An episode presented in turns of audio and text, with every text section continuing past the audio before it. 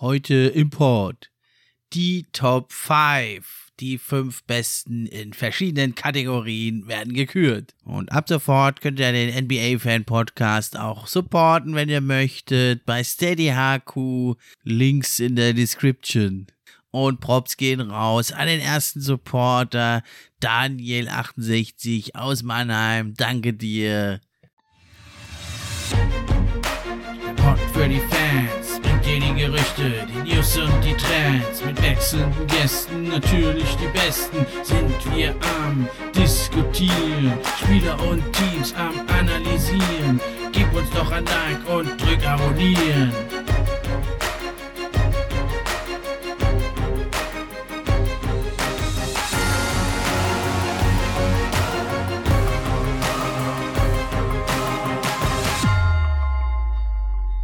Hi, hallo und herzlich willkommen zur neuen Episode vom NBA Fan Podcast. Ich bin wie immer euer Gastgeber Steffen und auch heute freue ich mich über jeden, der eingeschaltet hat. Ja, heute habe ich einen ganz kompetenten Gesprächspartner gefunden. Der ist selber auch im Podcast-Geschäft tätig. Vor allem ist er bei Rasta Fechter, ist sein eigener Podcast zur BBL, aber er kennt sich auch aus mit der NBA und er hat auch noch ein paar andere Projekte. Es ist Fabrice K.O. Herzlich willkommen beim NBA Fan Podcast. Schön, dass du da bist. Ja, herzlich willkommen. Vielen, vielen Dank für die Einladung. Ja, genau. Bei Rasta Fechter bin ich aktiv jetzt, ja, seit der letzten Saison bin ich da dort eingestiegen. ist eine wirklich coole Sache. Hauptsächlich sind das dann ja Podcasts mit den Spielern von Rasta Fechter. Und genau beim Big Podcast war ich auch mal eine kurze Zeit aktiv. Bin jetzt so ein bisschen zum Fußballgeschäft oh Gott, darf ich hier nicht laut sagen, bin so ein bisschen zum Fußballgeschäft jetzt äh, geswitcht. Ja, bin, bin halt auch leidenschaftlicher Fußballfan und mache da über die App Kickbase auf YouTube, ja, Tutorials, Videos, ähm, ja, eine App, die mir sehr viel Spaß und Freude bereitet. Deswegen habe ich mich dazu entschlossen, da so ein bisschen aktiv zu werden auf YouTube, aber mein Herz schlägt natürlich auch für den Basketball, deswegen freue ich mich wirklich hier zu sein. Genau, und bei TikTok, glaube ich, und YouTube machst du auch noch Videos. Also ihr merkt, ein Mann mit vielen Talenten über Fußball zum BBL und natürlich aber auch zu unserer heißgeliebten NBA. Und da bist du ja heute hier als äh, Experte hier, das zu bereichern. Und das Thema heute ist ja die Top 5. Und da wollen wir einfach jetzt, ohne weiter äh, lang rumzulabern, direkt loslegen. Und zwar unsere erste Kategorie Top 5 da haben wir gesagt, nehmen wir die Top 5 Fun Player, also Spieler, die man gerne spielen sehen, das Spaß macht, aber es sollen nicht unbedingt so die großen Stars sein, eher so Spieler, ja, die so, so ein äh, besonderes Talent haben, vielleicht Highflyer, vielleicht krasse Defender. Oder Spieler, die gar keine Athletik haben, aber einen hohen IQ. Das war so ungefähr die Vorgabe, Spieler, die eben Spaß machen, die eine besondere Fähigkeit haben oder vielleicht auch mehrere. Und dann würde ich sagen, sagen, Fabrice, leg doch mal gleich los. Wer ist denn dein erster Spieler, den du so gerne spielen siehst in der NBA? Ja, finde ich erstmal eine, eine super spannende und super coole Kategorie, weil man ja jetzt eben nicht diese 0815 Stars äh, aufzählt. Und ich sag mal, ja, der erste Spieler, der mir da in den Sinn gekommen ist, ist tatsächlich äh, Alex Caruso ist ähm, ja von Oha. den Lakers. Ja, Caruso. Caruso wird ja, wird ja auch mal häufiger gesagt. Oder der GOAT äh, unter den, genau. den NBA-Spielern. Ja, ist irgendwie, ich weiß auch gar nicht, wie das, wie das zustande kam. Ähm, ich weiß, könnte vielleicht auch damit zusammenhängen, dass, dass er auf den ersten Blick vielleicht nicht aussieht wie dieser typische Basketballer dann aber doch relativ viel mitbringt in Sachen Athletik und ja, irgendwie hat er sich so diesen Goat-Status über die letzten Jahre bei den Lakers, ich weiß gar nicht, wie lange ist er denn schon bei den Lakers, habe ich jetzt gar nicht im Kopf, aber über die letzten Saisons hat er sich den so ein bisschen erarbeitet. Und äh, ja, ich schaue ihm echt gerne zu. Der ist ja auch, hat doch durchaus seine Daseinsberechtigung. Also jetzt gerade auch in den Playoffs wichtige Minuten bekommen. Also ich glaube auch LeBron hält äh, viel von Alex Caruso, auch wenn er jetzt ja nicht mehr bei den Lakers ist. Ähm, aber ja, das ist mein erster Spieler, Alex Caruso. Cooler Pick, also ja, ich den sehe ich auch gerne. Also ich habe ihn nicht auf meiner Liste, ne, aber ist ein toller Spieler, finde ich. Und genauso wie, wie wir ihn hier uns denken für diese Kategorie. Ja, mehr so der Roleplayer, ein harter, harter Defender, aber ne, hat auch einen ganz ordentlichen Dreier. Und ja, hier und da hat er ja auch schon mal einen krachenden Dank ausgepackt. Ne? Und äh, jetzt war er ja in der Offseason noch, äh, ist er mit ein bisschen Weed erwischt worden. Also Stimmt, er lässt ja, sich also auch gut gehen, der Goat. aber ja, gibt's Schlimmeres natürlich. Da ist ja teilweise auch legal in den USA. Da war es wohl nicht legal, wo er war. Aber hier geht's ja vor allem um sein Auftreten auf dem Court. Da ist er ja immer ein heißer Hund. Und also wer einen Respekt von LeBron hat, denke ich, der, äh, der sollte auch unseren Respekt haben, ne? Absolut. Ja, dein, dein erster Kandidat, da bin ich, da bin ich jetzt auch mal gespannt. Da kannst du mal gespannt sein. Ja, ich habe einen genommen, der ist noch ganz neu, der ist noch nicht so lange dabei wie Caruso, der ja bei den Lakers und jetzt bei den Bulls spielt. Es ist ein Serbe, 19 Jahre alt und sein Spitzname ist äh, Inspector Gadget. Also es Oh, ist weiß, Alexei Pokuschewski, der sieben Fuß große Point Guard, 2,13 Meter, Wahnsinn. der nur 86 Kilo wiegt. Der ist also 35 Zentimeter etwa größer als ich, wiegt aber zwei Kilo weniger, muss ich zu meiner Schande eingestehen. Wie findest du den? Ja, ist ein geiler Typ. Ja, wie Inspector Gadget wird er genannt. Der schaut, schaut tatsächlich so ein bisschen so aus. Also er könnte, glaube ich, auch in einem, in einem Marvel-Film, könnte er, glaube ich, auch einen Schurken spielen. Also das ist schon, ja, nee, ist, ist echt ein geiler Typ. Also ähm, hat auch echt gute Spiele gehabt, ne, jetzt äh, für die Thunder. Also so OKC so ein bisschen unterm Radar gewesen diese Saison. Also ich hatte ihn relativ spät erst dann auf dem Schirm und wurde dann, ich weiß gar nicht, ich glaube, irgendwann hatte er mal eine echt gute Statline und da habe ich seinen Namen tatsächlich zum ersten Mal gelesen. Um, und ja, äh, ich habe ihn bei NBA 2K, da in dem My Team Modus war er voll am Start. Da hatte der irgend so eine krasse Karte, die man da spielen konnte. Und ja, dadurch bin ich dann auf ihn aufmerksam geworden. Also Pokuschewski, ich denke, mit dem werden wir, von dem werden wir noch einiges hören in den nächsten Jahren in der NBA. ja, bisher ist er noch mehr so ein Insider-Tipp. Ne? Also er war Ja. der 17. Pick damals. Da haben die äh, Thunder sogar hochgetradet für ihn, um ihn zu bekommen. Ja, er hat jetzt äh, 45 Spiele gemacht die Saison, 8 Punkte, 4,7 Rebounds, jetzt nichts Spektakuläres.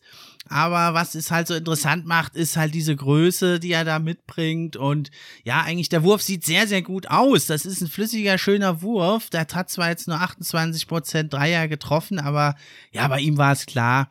Das ist also Potenzial wird da gepickt. Ja, und diese Statline, die du meinst, das war ein bisschen kurios. Das war wahrscheinlich meinst du das letzte Spiel gegen die Clippers. Erinnerst dich Das noch an das Spiel Thunder sein. Clippers? Was, was, was, was hat Ja. er da mal für. Ich meine, ich hätte, ich meine, es war schon einen Tick weit früher, aber da war auch irgendwas, oder? Klär, klär, klär mich auf, Steffen. Ja, hier und da mal hat das hat das schon sein Talent aufblitzen lassen, aber das, was äh, am meisten bekannt ist, sind die 29 Punkte gegen die Clippers. ja. Es war in diesem ja etwas schrägen Spiel, was beide Teams nicht gewinnen wollten, wenn du dich noch erinnerst. Die Clippers, die wollten unbedingt runter rutschen noch, äh, wollten, dass Denver an ihnen vorbeizieht. Die haben das Spiel also auf jeden Fall extra verloren. Ja, und die Thunder, die haben ja noch auch um ihre Picks gekämpft. Die wollten das auch nicht unbedingt gewinnen. Und Pokuschewski hat sich dann aber gesagt, scheiß drauf. ich hau jetzt mal 29 Punkte raus. Und da hat er auch sechs von neun Dreiern tatsächlich getroffen. Ne? Bisher äh, ist natürlich, ja, er muss natürlich noch ein paar Kilo zulegen, aber teilweise macht er halt da äh, Behind the Back, Dribble, Step Back, Dreier, wo man so denkt, wenn er das mal häufiger auspacken kann, dann kann er vielleicht mal ein großer werden und ein Fan-Favorite ist er halt Eben, auch schon jetzt das ist er. in Oklahoma. Und man darf ja nicht vergessen, Janis, wenn man sich mal die Statur von Janis anschaut, als er in die NBA kam, mein, war ja ähnlich, ne? Also ich meine, da hat er, glaube ich, in Amerika die richtigen Ja. Ansprechpartner, um da noch ein paar Kilo Muskelmaske, Muskelmasse drauf zu packen. Genau, ja, auf jeden Fall ein Spieler, dem es immer Spaß macht zuzuschauen. Und ja, das Einzige, was mir immer Sorge macht, ist dann da diese Zahnstocher, die er statt Armen und Beinen hat, dass die vielleicht doch mal abbrechen. Aber ja, wie gesagt, da kann er ja was dran tun. Absolut. Okay, wen hast du denn als zweiten auf deiner Liste? Der zweiten auf meiner Liste, das war auch, hatte ich vor der Saison auch nicht so auf dem Schirm, dass er so ein spektakulärer Spieler ist, aber Miles Bridges, ich glaube, das war das Spiel, ja, das war, ja. ich glaube, das war das Spiel gegen, ich glaube, gegen die Phoenix Suns, da hat er echt zwei, drei Dunks ausgepackt, bist du des Wahnsinns. Und da, ey, ich habe selten live einen Spieler gesehen, der so springen kann. Ich weiß gar nicht, ob er mit einen der höchsten Verticals hat. Wenn nicht, dann ja, hat er wahrscheinlich einfach ein extrem gutes Timing bei den Dunks.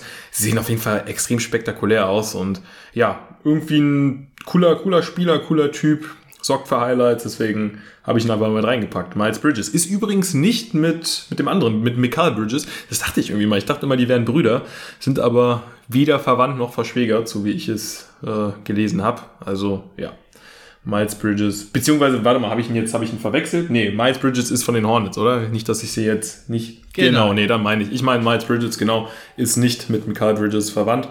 Aber ja, finde ich, ist ein geiler Typ. Ich weiß gar nicht, wie sein Wurf die Saison über gefallen ist. Aber auch, ja, ein interessanter Mann. für die Hornets. Haben sich da den richtigen, viel, sehr vielseitiger Spieler vor allem auch, kann auch ja weiter unten spielen, obwohl er eigentlich die Größe dafür hat, aber durch seine Athletik macht er da echt viele Zentimeter wett, habe ich das Gefühl. Ja, auf jeden Fall super Pick. Also der ist auch in den Top 10 der Dunks, äh, die meisten Dunks diese Saison. Und also ein Highlight-Spieler, ne? Und die, die, äh, die Hornets, die waren ja schon letzte Saison die, die League Pass Kings, sage ich ja. immer. Ein Team, was wirklich Spaß macht zu schauen, mit vielen Guards vor allem, die es richtig krachen lassen können. Und jetzt haben sie auch noch toll gedraftet mit Book Knight und Kai Jones und JT Thor, natürlich auch einer, der es mal krachen lassen kann. Und natürlich Miles Bridges äh, oder und der wieder Reporter, Miles Bridges! das ist ja, der ist völlig abge... Immer so durch, dieser Dann kam ich auch. Findest du das eigentlich gut? Mir ist das manchmal ein bisschen viel mit dem also, also, ich sag mal, warum nicht? Ne? Also irgendwie, irgendwie hat das was. Also ich, ich finde es okay. Also ich meine, ich finde es cool, wenn die Reporter da auch mit Leib und Seele am Start sind. Ich meine, man hat ja mittlerweile eh die Option, ich glaube, drei verschiedene Kommentaroptionen mit äh, vom Heim. Ich, die, das Gästeteam hat ja meistens auch immer noch Kommentatoren. Dann kann man, glaube ich, über ESPN sich Kommentatoren anschauen. Ich glaube, das war ja der Kommentator von den, von den Hornets, meine ich, oder? Das war, genau, ja. meine ich, der eigene Kommentator, von der da so ausgerastet ist, falls ich noch richtig in Erinnerung habe. Also ich finde das cool, dass, dass die da auch so ein bisschen ja, ab, am Rad drehen, sage ich jetzt einfach mal. ja, weil es dann solche Highlight-Dunks sind, dann muss man. kann man es natürlich auch mal aus dem Vollen schöpfen. Ja, cooler Pick. Ja, ich habe einen, der ist jetzt äh, für Dunks nicht so bekannt. Okay, bin ich gespannt. es ist, äh, ist ein Spieler, ja, der vom, ich bin ja ein Pistons-Fan oh. und den habe ich schweren Herzens gehen sehen. Der ist jetzt in Brooklyn. Du ahnst wahrscheinlich, es geht um Bruce Brown. Ja. Was, wie findest du den? Was macht der, was macht ihn für dich besonders? Oder findest du ihn gar nicht besonders? Ja, also für mich erstmal im ersten Moment ein relativ unscheinbarer Spieler gewesen, aber ähm, ja, Bruce Brown bringt, bringt auf jeden Fall einiges mit. Also bei den Pistons hatte ich ihn jetzt beispielsweise gar nicht auf dem Radar, aber ähm, ja, du kannst da wahrscheinlich als Pistons-Fans ein bisschen, bisschen mehr zu sagen. ja, dort ist er natürlich äh, sozusagen Superstar in der ja. Rolle, ne, füllt halt seine Rolle super aus. Das geht, bei den Pistons wäre das ja auch jetzt noch gar nicht möglich. Er profitiert da natürlich von Harden Durant und Irving. Ja, aber er ist da wirklich, äh, hat so eine ganz neue Rolle erfunden. Sie setzen ihn ja vor allem als Pick-and-Roll-Man, als Blocksteller, okay. Setzen sie ihn ja ein und der hat da fast so eine neue Position erf erfunden, so ein Centerfielder okay. oder so, um mal zu ja, klauen beim Football und der, der zieht ja dann immer zum Korb, dann kann er oft dann doch, äh, auch wenn die Defense dann der Mann am Korb versucht zu switchen, kann er oft abschließen halt, weil er schneller ist. Ja, er macht jetzt ja nicht so viel Punkte, 8,8 Punkte, aber als äh, Guard, der eigentlich nur am Korb abschließt, äh, macht er 56% Field Goals, weil er halt wirklich als Pick and Roller hauptsächlich eingesetzt wird. Ist echt interessant und natürlich defensiv und äh, ist also ein Glue Guy und macht wirklich Spaß, ihm da zuzuschauen. Er hat auch relativ viele Minuten dann bei den Nets. Also ich habe ihn, wie gesagt, jetzt gar nicht so, so doll verfolgt. Deswegen tut mir leid an der Stelle, wenn ich nicht so viel zu ihm sagen kann. Aber was ich natürlich mitbekommen habe, ist, dass er sich da wirklich wacker geschlagen hat, ne, in dem, diesem Überteam. Und da, äh, ja, seine Sache wirklich gut gemacht hat. Also ähm, zählte dann ja schon, wie du gesagt hast, zum, zu den besseren Rollenspielern bei den, bei den Nets. Also, genau, ja. und äh, ganz guter Rebounder ist er auch noch für seine Größe. Er ist nur 6 Fuß 4 groß, hat aber also äh, 5,4 Rebounds im Schnitt. Und äh, das, da habe ich mal nachgeguckt, er hat, das ist so eine besondere Statistik, er hat 9% äh, Offens der aller Offensivrebounds äh, sich da geholt. Das ist einer der zehn höchsten Werte überhaupt von dem Spieler 6 Fuß 4 oder kleiner.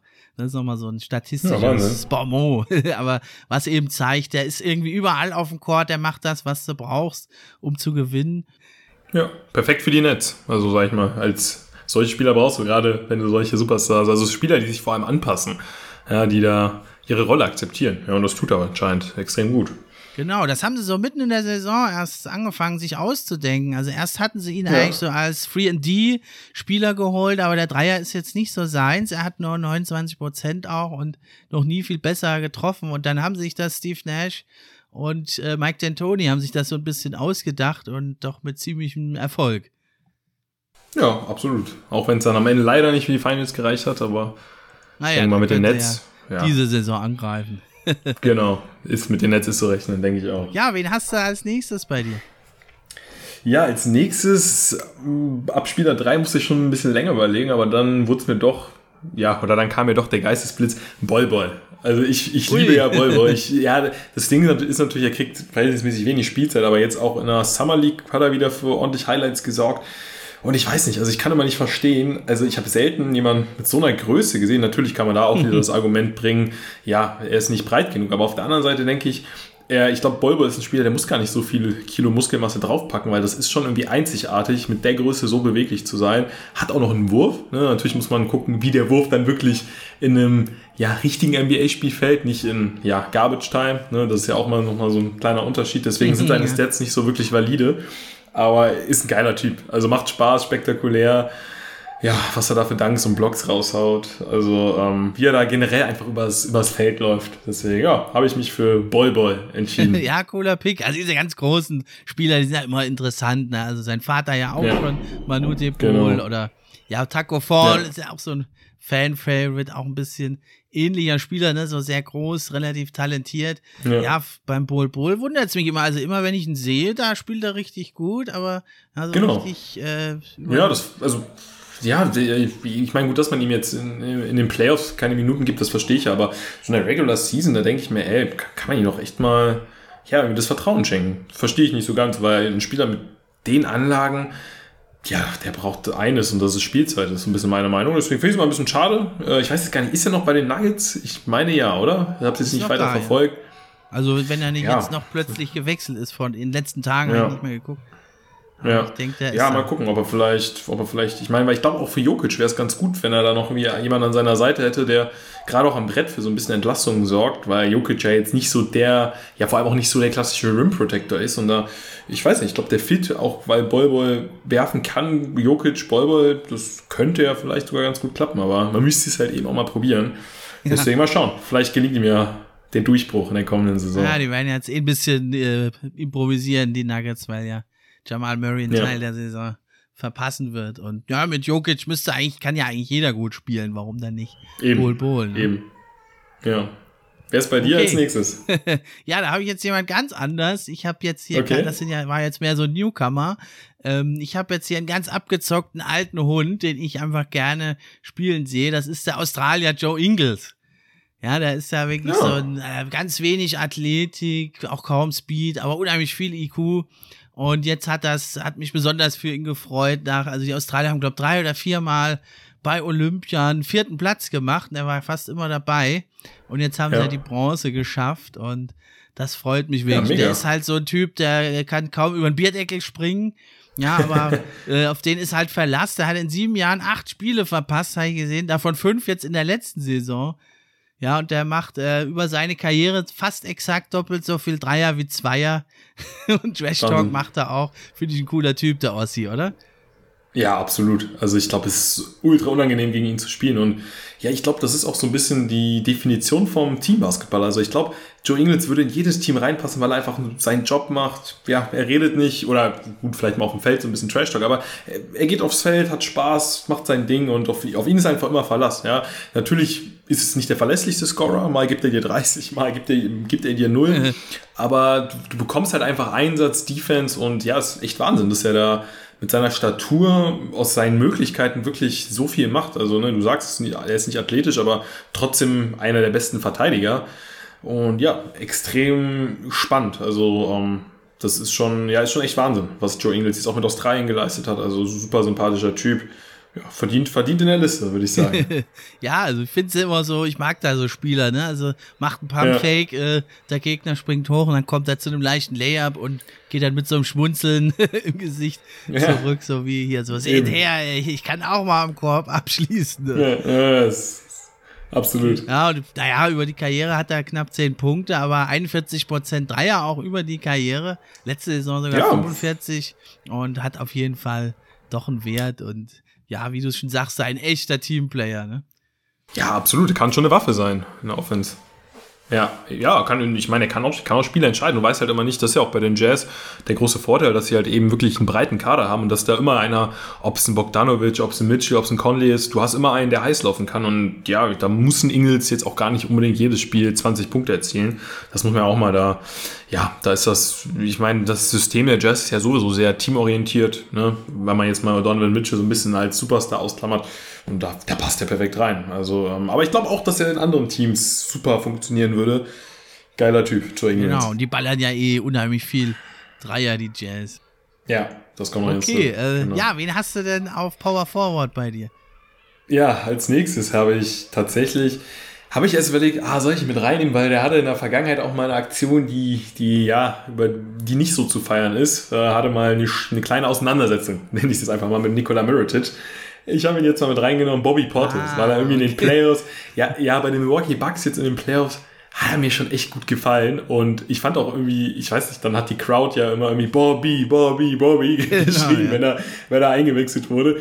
Und ich weiß, also irgendwie, also er, er, er nimmt sich auch selbst so ein bisschen aufs Korn, hat ja dann irgendwie, als die Meister wurden, so ein Bild, ich, ich glaube, ich weiß gar nicht, ob es Thaddeus war, von Spongebob, irgendwie, auf jeden Fall war das auf seine, auf seine, ja, crazy etwas herausstechenden, ja. ja. genau, auf seine Crazy Eyes war das so ein bisschen bezogen. Also er nimmt sich selbst aufs Korn, er ist aber auch fairer geworden. Also ich glaube, das war eine Aktion, wo er geblockt wurde. Ich weiß gerade gar nicht mehr, ob es von Doncic war, wo er dann hingeht und ihn abklatscht. Also ich glaube, er hat auch aus der Aktion mit Miritic gelernt und irgendwie ist es auch so ein Energizer. Irgendwie, ich weiß nicht, so ein witziger Spieler, cooler Spieler, aber der bringt einer Mannschaft, glaube ich, dann doch am Ende des Tages extrem viel spektakulär und ja, hat auch wirklich großen Anteil in der Meisterschaft gehabt. Deswegen dachte ich mir, Bobby Portis packe ich einfach mal mit rein. ja, ein cooler Pick. Und ja, hat mich ein bisschen überrascht. Er hat einen relativ äh, niedrigen Vertragsverlängerung gemacht bei ja. den Bucks und hat mich doch gewundert, weil, wie du es gesagt hast, ne, der war ja doch ganz denn, als die Rotation immer kürzer und kürzer wurde, mhm. wer stand noch da doch bedeutsame Minuten auf dem Feld? Bobby Portis, ne? Und ja, ja wenn ja. du in so einen engen Fight gehst in Playoffs, dann, ja, dann brauchst du so einen, ne? Trifft hier und da mal Absolut. Dreier hat ja ein paar Spiele sogar richtig gut gescored, kämpft, ja. äh, fightet, macht alles. Äh, so einen wünschst du dir einfach in deinem Team, wenn es hart auf hart geht. Ja, nee, absolut, genau. Aus dem Grund habe ich ihn gepickt. Und ja, hat jetzt überraschend für, ja, für ein geringes Gehalt unterschrieben. Auf der anderen Seite, ja, vielleicht fühlt er sich einfach wohl bei den Bucks und denkt sich, gut, lassen wir das Geld mal an zweiter Stelle. Deswegen finde ich, finde ich cool, dass er bleibt, bin ich ehrlich. Also ich glaube, dass äh, das auch jetzt in Kombination mit der Meisterschaft, der kann da in, in Milwaukee wirklich so einen, auch so einen kleinen Legendenstatus erreichen. Und äh, kann ich verstehen, dass er bleibt. Ja, das auf jeden Fall. Okay, dann ich habe meinen nächsten Pick. Da muss ich sagen, ja. ich habe so ein bisschen diese Regel jetzt da gebrochen, dass es so keine Stars sind. Der ist schon eher schon ein relativer Star, aber ja, ich habe ihn jetzt trotzdem reingenommen, weil er hat so eine oder zwei besondere Eigenschaften. Also jeder weiß, okay dass der immer eigentlich nicht wirft, sondern zum Korb geht und dahin dribbelt meistens noch selber zum Korb und äh, trotzdem kann es keiner stoppen. Ja, also ich habe Zion Williamson habe ich genommen.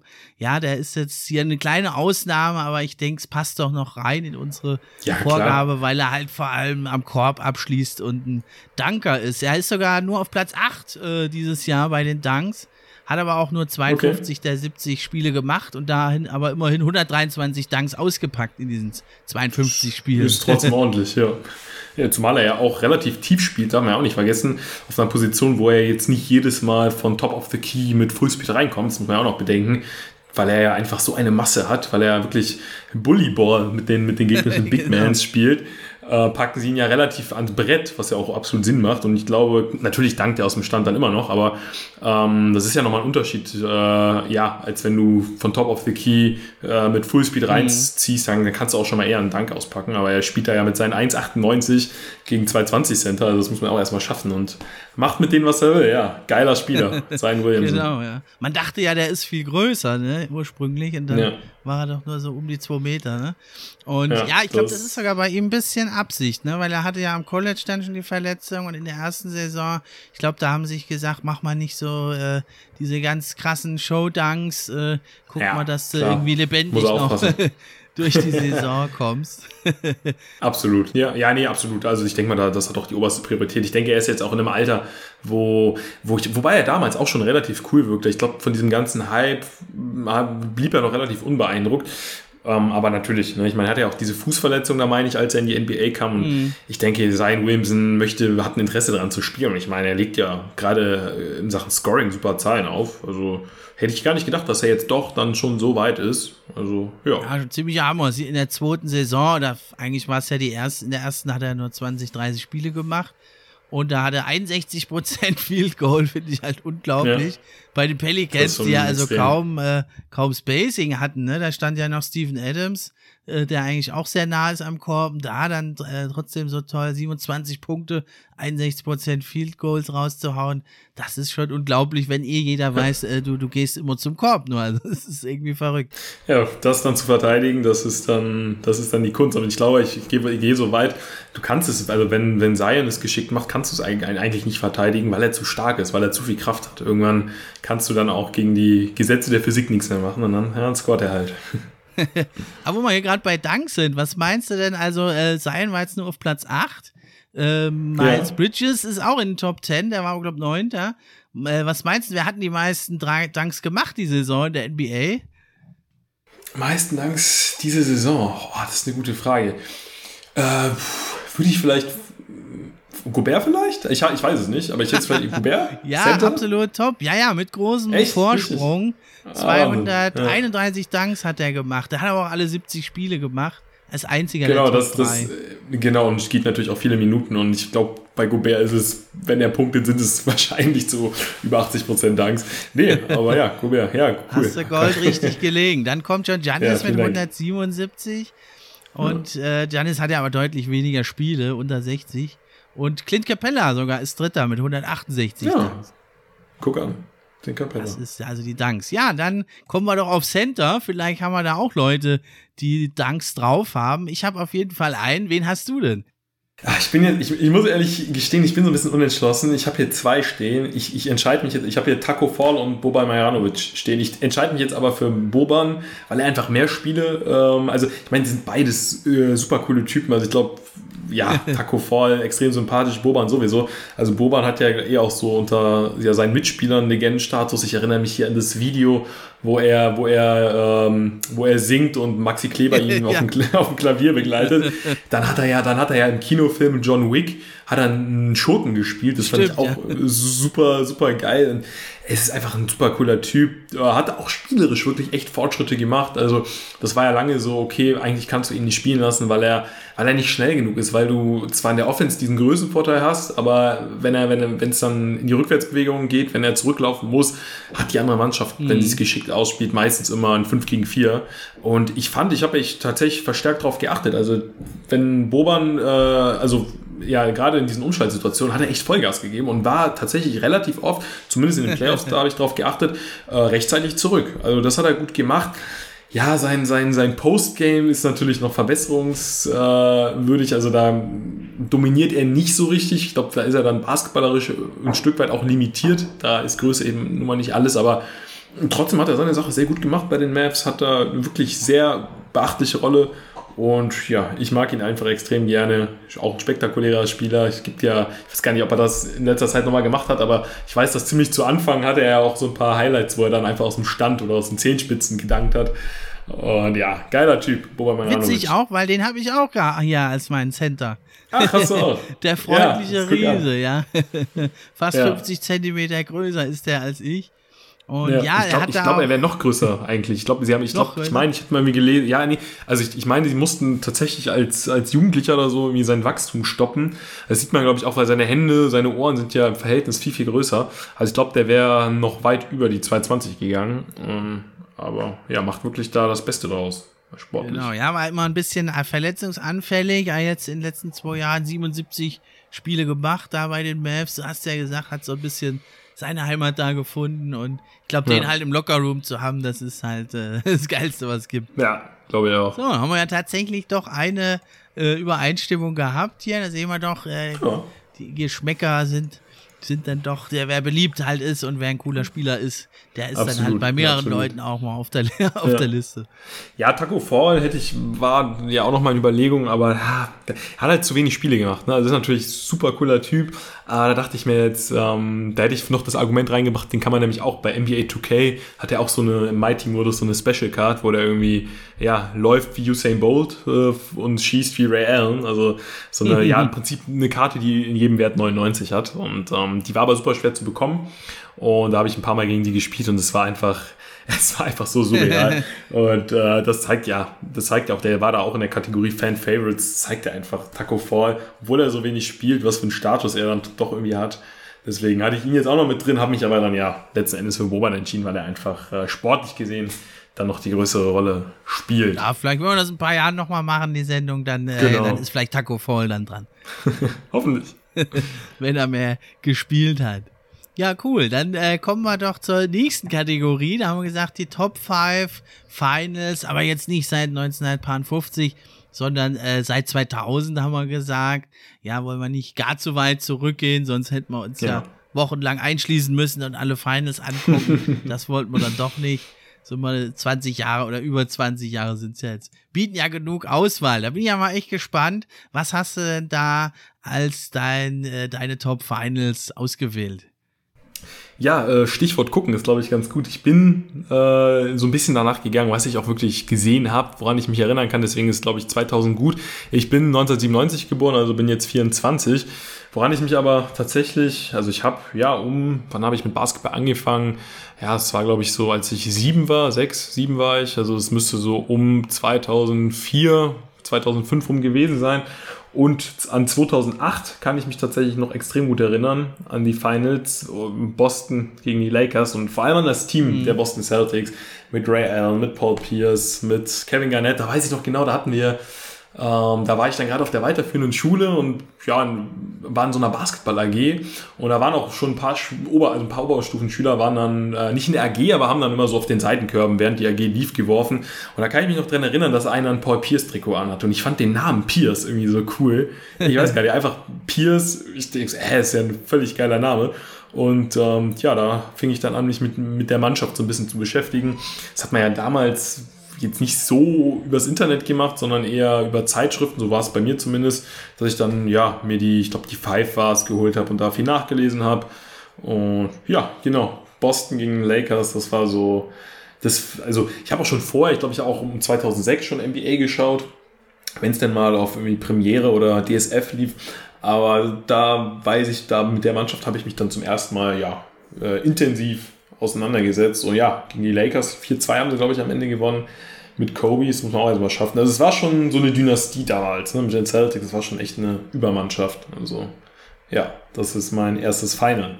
Was genau, ich ja, Rajon Rondo war auch mit im Team. Genau, Rondo, Perkins. war, noch, war noch nicht so ja. bekannt damals. Nee. Ja, war das ein tolles Team. Ne? Doc Rivers war der Coach. Ja, Genau. Und natürlich Lakers Celtics im Finale ist natürlich schon auch immer was Prestige, Prestige, richtig, ja. Ja, bin ich bei dir mal gespannt.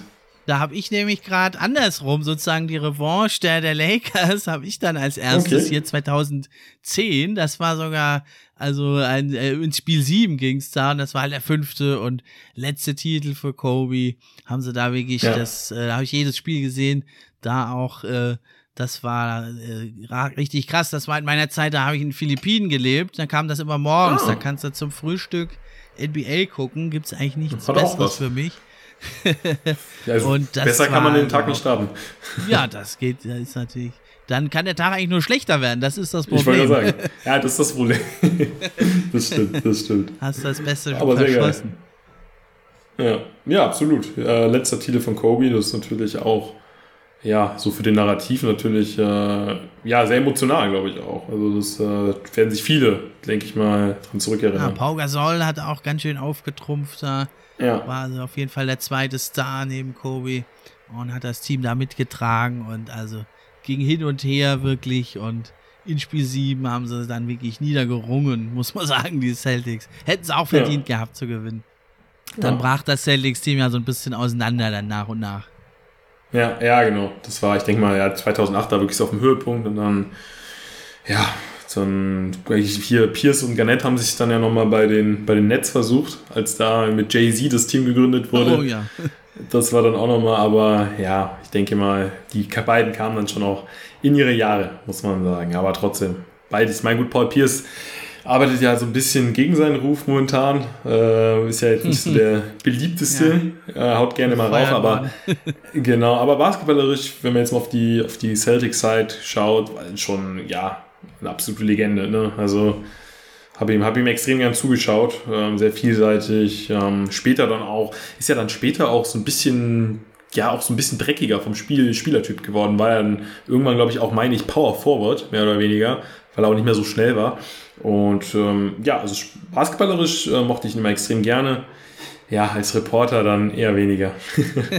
ja, aber coole Sprüche hat er schon immer drauf gehabt. Da hat er das ja auch stimmt, mal Dennis stimmt. Schröder mal einen mitgegeben, weil sich noch bei, ja. als der bei den Hawks war, hat dann Paul Pierce ja. Game Winner gemacht. Äh. Gibt doch auch diese, diese Story, wo er, wo er, wo er, ähm, wo er irgendwie Durchfall hatte und dann auf dem Rollstuhl rausgetragen. Also er hat ah, ja, eine Verletzung, genau. er hat eine Verletzung simuliert, um quasi dann äh, ja rausgebracht zu werden, weil er ja irgendwie Durchfall hatte und es irgendwie niemandem sagen wollte und hat dann ja wurde dann mal im Rollstuhl rausgebracht und kam dann kurze Zeit wieder. Ja, ja hat er dann irgendwann später, glaube ich, genau, hat er irgendwie später dann aufgeklärt, fand ich auch. Wäre auch ganz witzig. Da war schon immer ein Schlitzohr, ne? Da hat er auch, das genau. war bei Wizards war er ja dann da mit diesem Game Winner. Dann wurde ja Stimmt. gefragt, äh, did you call game? Uh, I called bank. Oder anders, nee, andersrum war es. Okay, ja, was hast du denn noch als nächstes auf deiner Liste hier? Beste Finals seit 2000. Ja, ähm, woran ich mich natürlich auch noch dran erinnern kann, weil das war auch so die Zeit, wo ich mir dann wirklich äh, 2011, ich denke, ja, äh, viele, viele im deutschen Raum werden, werden sich an diese Finals erinnern. Ähm, warum ich mich tatsächlich daran erinnere, weil das war dann so die Zeit, wo ich mir dann auch wirklich zum ersten Mal aktiv nachts einen Wecker gestellt habe, wo ich dann wirklich auch bis tief in die Nacht wach geblieben bin, um die Spiele zu schauen. Ich muss dazu sagen, ich bin relativ früh in meiner, in meiner eigenen Basketballlaufbahn, sage ich jetzt einfach mal, habe ich mich zum LeBron James Fan entwickelt. Das ging, muss ich aber zu meiner Verteidigung sagen, recht schnell. Also so im Alter von ja, sieben, acht Jahren. Ich habe hier so ein, so ein Buch, 100 Jahre Basketball heißt das. Und, irgendwo, und da gibt es so ein Bild, das habe ich auch letztens jetzt wieder gesehen, äh, als der Wechsel von Carmelo Anthony zu Lakers verkündet wurde. Da gibt es so ein Bild, wo LeBron und Melo nebeneinander stehen. Mhm. LeBron im Dress der Cavaliers und Melo noch bei den Nuggets. Und ab dem Punkt an war LeBron James und Carmelo Anthony übrigens auch, ja, so einer meiner Lieblingsspieler. Oder in dem Fall, ja, muss ich natürlich sagen, weil LeBron James dann natürlich noch einen etwas höheren Stellenwert hatte, wurde LeBron James dann ja im frühen Kindesalter so mein Lieblingsspieler. Und deswegen war ich bei den Finals 2011 insgeheim dann doch auch für die Miami Heat. Aber jetzt so in der Nachbetrachtung, ne, Dirk Nowitzki, absolute Legende. Ich liebe ihn unfassbar. Äh, ja, was er für den Basketball getan hat.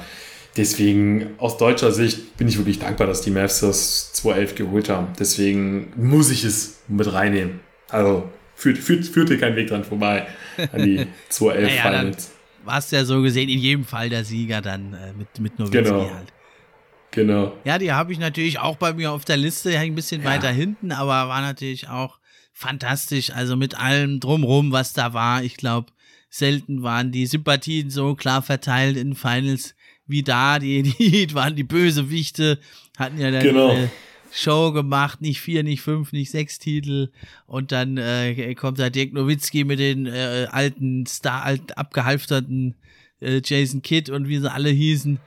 Und JJ diese Barea. ganze Story noch drumrum, ne? JJ Gibt's, gibt's da eigentlich eine Doku? Also ich meine, klar, es gibt, es gibt die, die Nowitzki-Doku, aber gibt's über das Team vielleicht irgendwie mal eine Doku? Weil es ja auch echt schon Wahnsinn ist, die da in dem Jahr Meister geworden sind. Ne? Also die hatte ja wirklich keiner auf der Rechnung. Also das mit, mit in der Konstellation, ich meine, die waren ja alle auch schon, ja, nicht weit über dem Zenit, aber die waren ja alle schon über 30, meine ich, zu dem Zeitpunkt. Oder ja, an die 30. Das so der, der letzte Titel, wo so ein Superstar ohne Co-Star eigentlich da genau. das Team äh, war ja. ein tiefes Team, ne? Also wollen Eben. wir nicht verschweigen, ne? Aber da war Nowitzki schon der einzige Star und der Fokus der Offense. Ne? Und dann dieses, ähm, ja, also es gibt eine Doku, aber es ist halt diese von den Mavs selber dann, ne? Also es gibt ja dann immer, okay. das Team bringt dann eine Doku raus. Aber die ist auch gut, ja. habe ich auch schon mal angeguckt.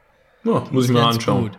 Ja. Und dann kannst du es natürlich, Hollywood kann es nicht besser schreiben, dann auf der einen Seite die Bösewichte, dann auf der anderen Seite der, ja, lange eigentlich underrated Superstar Nowitzki. Hieß es ja immer ja. Nowinski, war er auch ein Spitzname für ja. ihn, weil es immer hieß, der schafft's nicht alleine ja. zum Titel. Und ja, dann dieses Spiel 1 verlieren sie, Spiel 2 liegen so hoch zurück.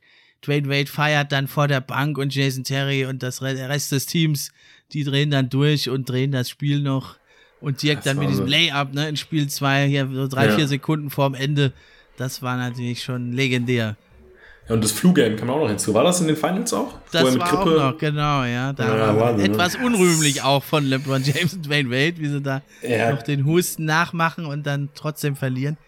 Ja, das war, ja, das, dieses Ganze drumherum dann auch, äh, Nowitzki später dann bei der Meisterschaft zwar ja gut, singen oder zu DSDS wird er wahrscheinlich nicht gehen, aber das war dann ja. auch, wie, wie er dann We Are the Champions singt, also das war schon echt äh, saugeil und dann auch, ich glaube, er war dann auch bei Wetten, Das äh, später mal, also seine ganzen TV-Auftritte, also er hat da wirklich was bewegt in Deutschland auch, Nowitzki. Also da bin ich ihm echt äh, dankbar für. Ja. ja, ich war echt schockiert, was für eine tiefe Nationalmannschaft wir haben. Da ist eine vier, fünf NBA-Spieler nicht dabei und sie schaffen trotzdem die Olympia-Quali. Das hat schon natürlich auch mit Dirk Nowitzki zu tun. Ja, absolut. Ja, ich habe dann aber noch was anderes, das habe ich sogar noch höher, äh, habe ich vorne dran noch. Da äh, kann dann LeBron äh, sich wieder redeemen. Da habe ich dann doch, also 2016, dann nach dem 3-1-Rückstand Cleveland gegen Golden State, das 4-3, das, das habe ich noch bei mir auf der Liste vor. Mavs gegen Heat, weil es halt mit Spiel 7 noch war, aber da ja. sind ja, ist ja Geschmackssache alles sowieso. Absolut. Ja, soll ich, soll ich direkt weitermachen? Soll ich da direkt an, an also ich habe es jetzt gar nicht in, in, der speziellen Reihenfolge, weil, äh, mhm. wobei, wenn ich sagen müsste, wäre das schon, weil ich, ich dazu, dazu kann ich eine Story erzählen zu dem Spiel Cast Warriors. Also ist, wenn ich so sehe, also wenn ich so beschreibe, natürlich ganz klar ein Eins bei mir, weil wir haben das Spiel 7 damals mit, ich glaube, 20 Leuten im, äh, in, in Köln in der Sportsbar geguckt und die Sportsbar, die war, die, die war wirklich komplett, also Rand, bis zum Rand aus, ich sage jetzt einfach mal ausverkauft. Also es war wirklich, äh, oben waren Plätze und äh, weiter unten waren Plätze. Ähm, und das war die Zeit vom Aufbau auch so ein bisschen, wenn man auf die Hauptleinwand guckt, so ein bisschen wie so eine Arena ist die aufgebaut. Und das ja, war ja, wirklich cool. so ein richtiges Arena-Feeling. Und ey, das war, das war so ein legendärer Abend. Ich war da, wie gesagt, also mit meinen Freunden, wir reden auch heute noch drüber. Einfach, ja, und dann hast du da wirklich so ein all-time great äh, Game, auch von der Spannung her. Deswegen, ja, generell, ich habe da in der Serie wirklich jedes Spiel geguckt. Ne, bin da natürlich auch äh, ja, für jedes Spiel wach geblieben. Äh, mein Schlafrhythmus lässt grüßen. Aber äh, nee, also das war, das war jetzt, ähm, ja, wenn ich jetzt nach einer Reihenfolge gehe, auf jeden Fall auf Platz, mit großem Abstand auf Platz 1. Also es war ein unvergesslicher äh, Abend, Schrägstrich Nacht. Ich bin am nächsten Tag, da habe ich ein freiwilliges soziales Jahr gemacht. Da bin ich am nächsten Tag mit dem LeBron James Trikot auf der Arbeit erschienen. Also ja, aber ich, ich glaube, also obwohl ich keine Minute geschlafen habe, haben die Mitarbeiterinnen mich dort noch nie so glücklich gesehen. Äh, deswegen, nee. Also, und ich, ich kann mich auch wirklich an den Tag erinnern. Ein harter Hund geht trotzdem zur Arbeit. Ja, und ich kann mich, glaube ich, wirklich an den Tag erinnern, als sei es, als sei es gestern gewesen. Also auch an, an jede einzelne Aktion gefühlt. Ähm, ja, war unvergesslich. Ja, das ist ja auch immer am geilsten dann, wenn man da richtig mitfiebert und ja, mittendrin ist natürlich. Es ist ja das Tolle, ne? Früher, das kann man sich ja kaum vorstellen, noch in den 80ern, da wurde ja nicht mal jedes Finalspiel live übertragen. Das ist natürlich heutzutage unvorstellbar ja, und ein Glück auch nicht mehr so. Absolut. Ja, was hast, was hast du als nächstes? Bin ich jetzt auch mal gespannt. Ja, ich habe jetzt was, da geht's ein bisschen länger noch zurück und ja, ich als Pistons-Fan äh, sag's auch nur sehr ungern, aber ja, 2005 die Spurs gegen die Pistons war halt auch eine fantastische Serie. Über sieben Spiele ging's da und ja, Robert Ory hat's dann letzten Endes gedreht, wirklich mit einer 21 Punkte Leistung wirklich in Spiel 5 und hat einen Dreier gemacht, äh, fünf, sechs Sekunden vor Ende und ja, da haben die Spurs dann äh, in Spiel 5 96 zu 95 nach Overtime gewonnen. Und ja, da die, die Pistons lagen Wahnsinn. auch eigentlich in Spiel 1 lagen sie auch schon vorne. Da hat ein Manu Ginobili 15 Punkte gemacht im vierten Quarter. Und dann ging es trotzdem noch in Spiel 7 und also bis ins vierte Quarter war es ja noch unentschieden, das Spiel. Und dann sind die Spurs doch davongezogen. Deswegen, also mit einem weinenden Auge, aber war trotzdem halt eine fantastische Serie und ja, habe ich auch mitgefiebert immer. Ja, Robert Horry auch echt ein geiler Spieler. Also habe ihn jetzt nicht mehr so aktiv live mitbekommen, aber immer mal wieder in Videos. Also ja, hat mir extrem gut gefallen. Also ekliger Spieler, aber extrem, extrem, ja, gut fürs Team, glaube ich. Also. Ja, der Big ja. Shot Rob. Robert Horry hat ja Big einige Shots, ja. Klatsch-Buckets gemacht. Ja, okay, dann ähm, äh, hast du noch was oder sollen wir zu den Playoff-Serien überwechseln? Ich, äh, ja, ich hätte jetzt noch, ähm, ja, im Prinzip ist es ja eine Playoffs. Ja, ich hätte jetzt noch ähm, aus dem 2016 Jahr natürlich noch das, ähm, ist natürlich dahinter gerankt, aber die Serie Warriors gegen OKC, ja. äh, weil es einfach auch ein 3-1 war, was die, was die Warriors da aufgeholt haben und weil es halt auch, ja, ich meine, im Prinzip gehört das ja dazu, weil ich finde, das ist auch, das macht diese 2016 Finals zwischen den Warriors und den Cavs auch so historisch, weil die Warriors vorher ja im Prinzip Geschichte geschrieben genau. haben ähm, beziehungsweise ja doppelt Geschichte. Die haben ja einmal die, die beste Saison gespielt, plus das 3-1 aufgeholt. Das ich, gut kam in den Conference Finals, meine ich, auch äh, eher selten vor. Und ja, und dann, ja, choken sie den 3-1-Lead gegen die Cavs. Also das war, ja, das war natürlich mehr als nur historisch. Deswegen habe ich das jetzt einfach auch nochmal mit reingepackt. Ähm, OKC gegen, gegen Warriors. Was wäre, wenn, ja, OKC gegen die Cavs dann am Ende das äh, Finale ähm, gewesen wäre, dann, ich glaube, das hätte auch riesen Einfluss auf die heutige NBA gehabt, weil, ja, wäre ja. Durant dann zu den Warriors gewechselt, Fragezeichen. Also da wären, da sind so viele Szenarien, die man mal durchgehen könnte. Äh, reicht jetzt die Zeit nicht, aber das äh, finde ich auch immer ganz spannend, da ein bisschen rein Genau, ja, würde ich auch ja. behaupten, dass die nächsten Jahre der NBA da wahrscheinlich besser verlaufen werden. Zumindest so von der Spannung in ja. den Finals her, die war ja dann nicht mehr so gegeben. Ja, das stimmt.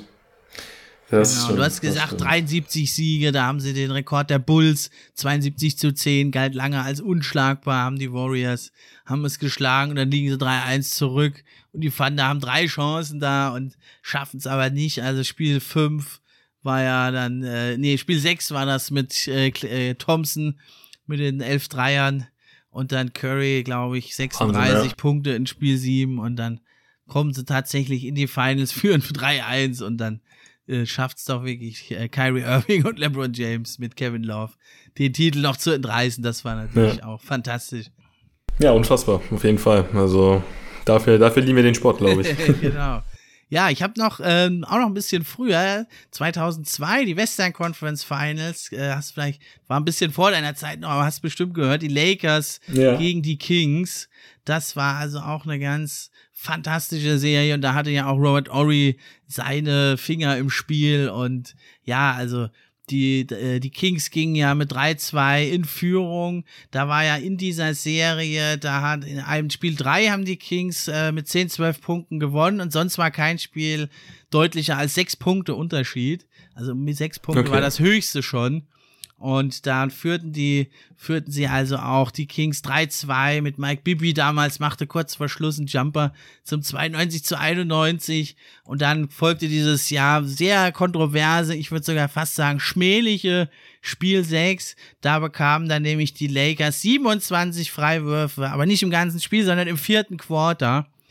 Und dann gewannen sie mit 106 zu 102 im siebten Spiel, aber Spiel 6, das war natürlich 27 Freiwürfe im einem Quarter. Ja, so ein, ist so ein fader Beigeschmack, ne? ja, das ist natürlich so ein bisschen, aber gut, ne? das, äh, ja gut, ich sag mal, auch sowas gehört dann dazu. Ne? Das ist, äh, ich meine, irgendwo ja, irgendwo ist das auch das Spannende, dass wir dann im Nachhinein auch mal über sowas reden, auch mal über Schiedsrichterleistungen oder ja, strittige Szenen diskutieren. Ich finde, das gehört doch auch irgendwie, irgendwie dazu. Genau, ja, man muss sagen, Scheck war natürlich da dabei, der zielt natürlich viele Freiwürfe, aber ja, also es war schon mittel, mittlerer, mittlerer bis großer Skandal damals.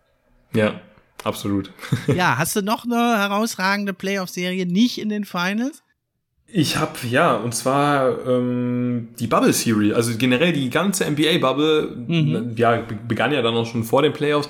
Aber ich muss sagen, ich hatte selten so viel Spaß wie wie in der Bubble. Keine Ahnung. Ich fand, ich fand es irgendwie mega geil. Ich fand es von diesen Animationen äh, auch. Ich meine, natürlich, es war eine, war eine Extremsituation für uns alle und ähm, eine schwierige Zeit für uns alle. Und ich glaube, da war ich dann auch einfach äh, ja sehr dankbar, dass man dann doch die Möglichkeit hatte, Basketball ähm, zu schauen. Es war natürlich die ja, Geduld der NBA-Pros wird natürlich extrem auf die Probe gestellt. Da waren da ja in Disneyland untergebracht.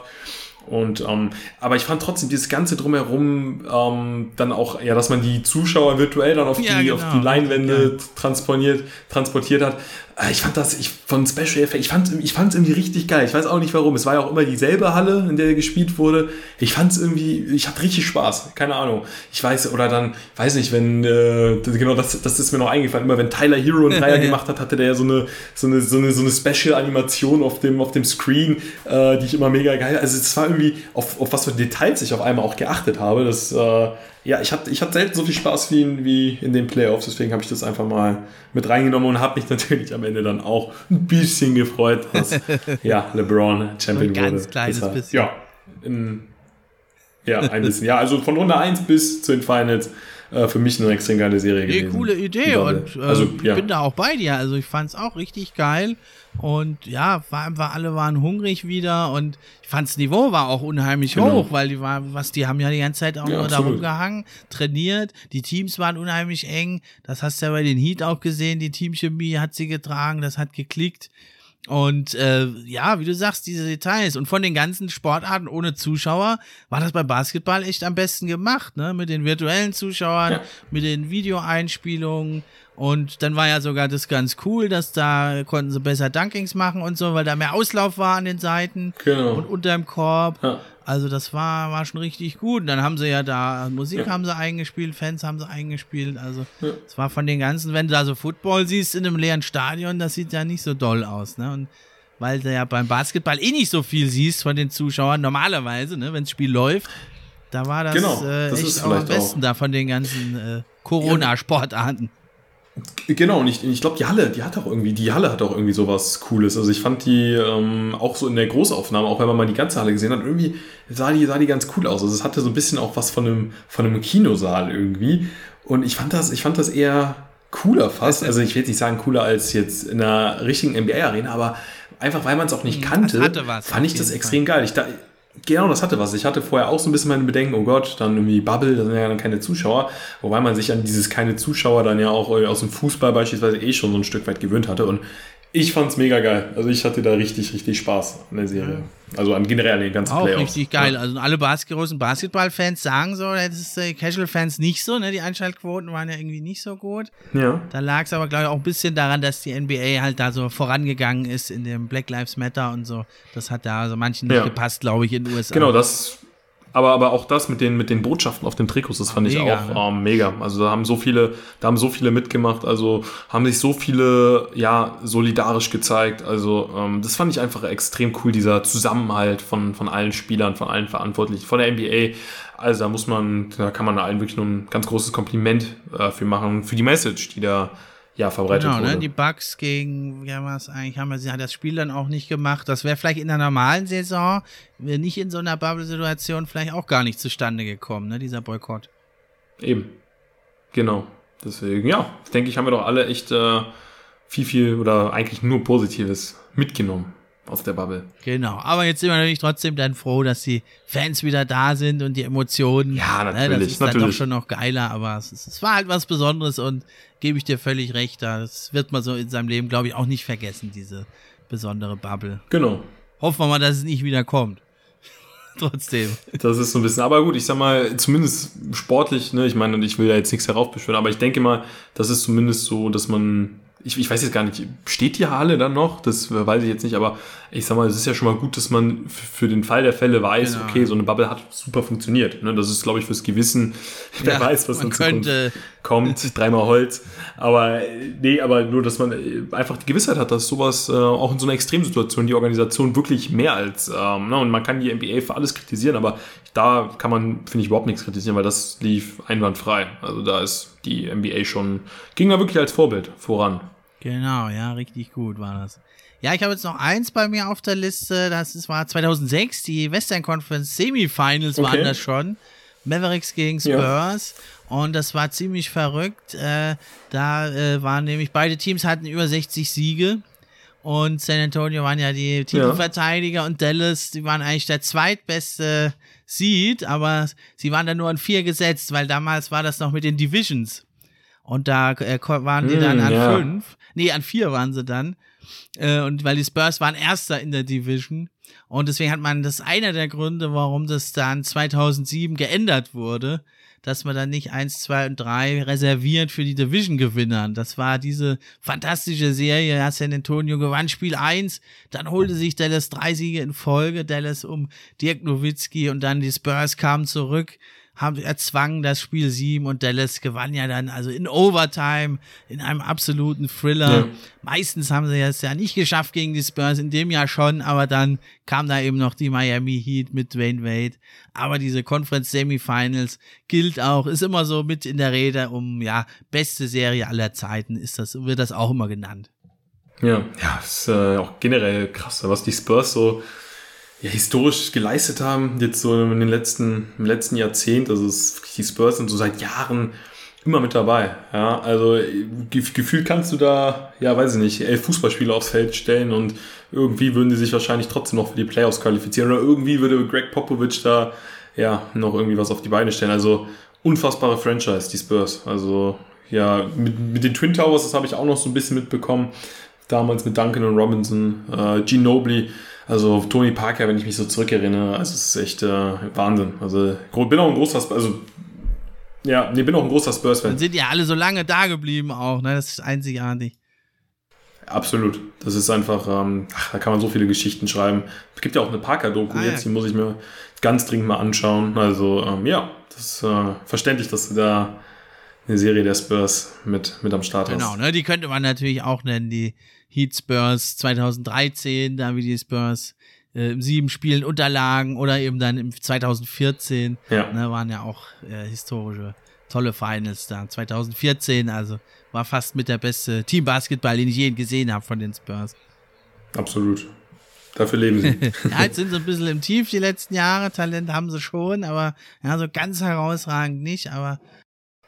Ja, klar. Aber abschreiben sollte man genau, sie nie, ja, denke ich. Und Mal sehen, wie lange Popovic uns noch erhalten ist.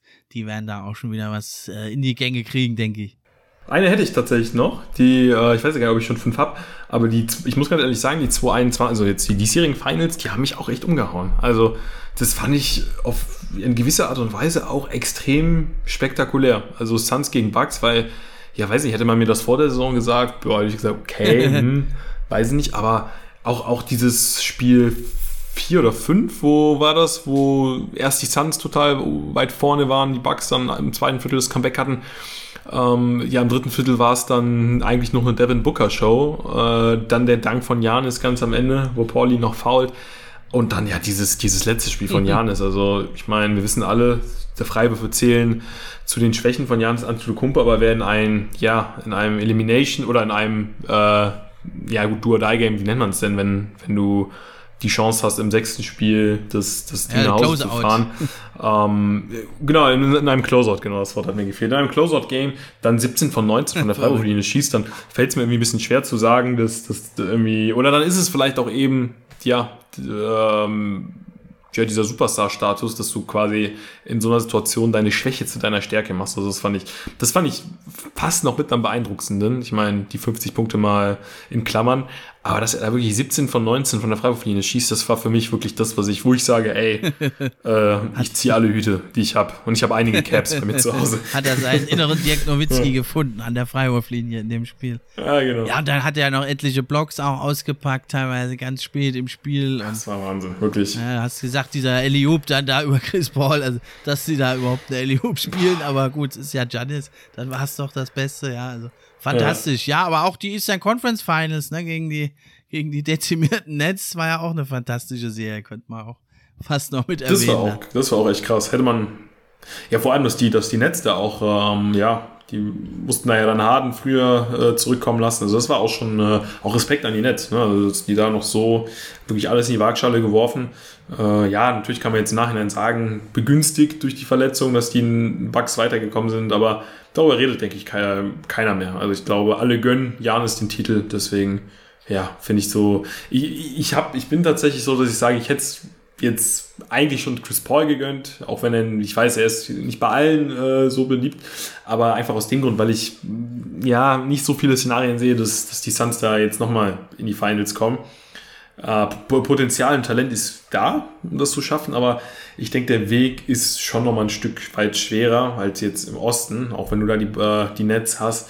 Ähm, aber ja, ich sag mal, Janis es genauso jetzt im Nachhinein. Also, das äh, ist schon eine coole, eine coole Sache. Ja, und Chris Middleton auch, ne, so viele Jahre da gewesen. Absolut. So schon enttäuscht gewesen, also ist schon eine runde Sache. Ja, also habe ich auch gesagt, da war es eigentlich das erste Mal, glaube ich, dass ich mich erinnern kann, dass ich es eigentlich beiden Teams das gleich gegönnt hätte dieses Jahr. Sonst hat man ja doch irgendwie immer so einen Favoriten, aber dieses Jahr hätte ich es wirklich jedem gegönnt. Genau, und ja. war auch so ein Duell der Systeme da, ne? Die Point Guards, die da äh, scoren und die, die Bugs vor allem um Janis da und am Korb dann da aufdrehen und die, die Rebounds sich holen und das hat's ja dann so letzten Endes auch ein bisschen entschieden, diese Übermacht da an, an den Körben und sind ja eh ein sehr großes und starkes, also muskulöses Team, die Bugs.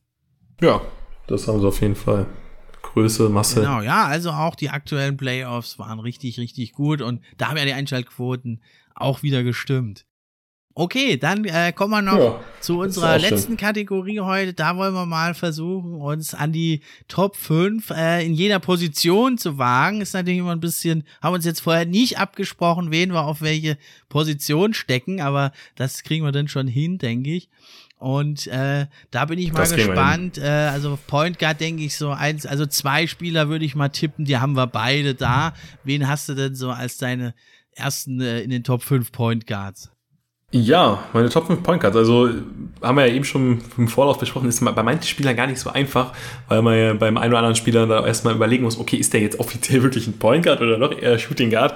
Deswegen, ja, äh, an alle Zuhörerinnen und Zuhörer, ich denke, die Spieler werden sich dann irgendwie, also wenn, wenn einer fehlen sollte, der da reingehört, wird er wahrscheinlich dann auf einer anderen Position dann noch äh, zum Vorschein kommen. Also auf Point Guard habe ich tatsächlich mich für Drew Holiday entschieden, hat einen Ring gewonnen. Äh, ich bin extremer Drew Holiday Fan. Ich mag's, ja, also seine Vielseitigkeit, seinen Wurf, seine Defense. Also ja, Drew Holiday, ähm, super Teamplayer, super Typ.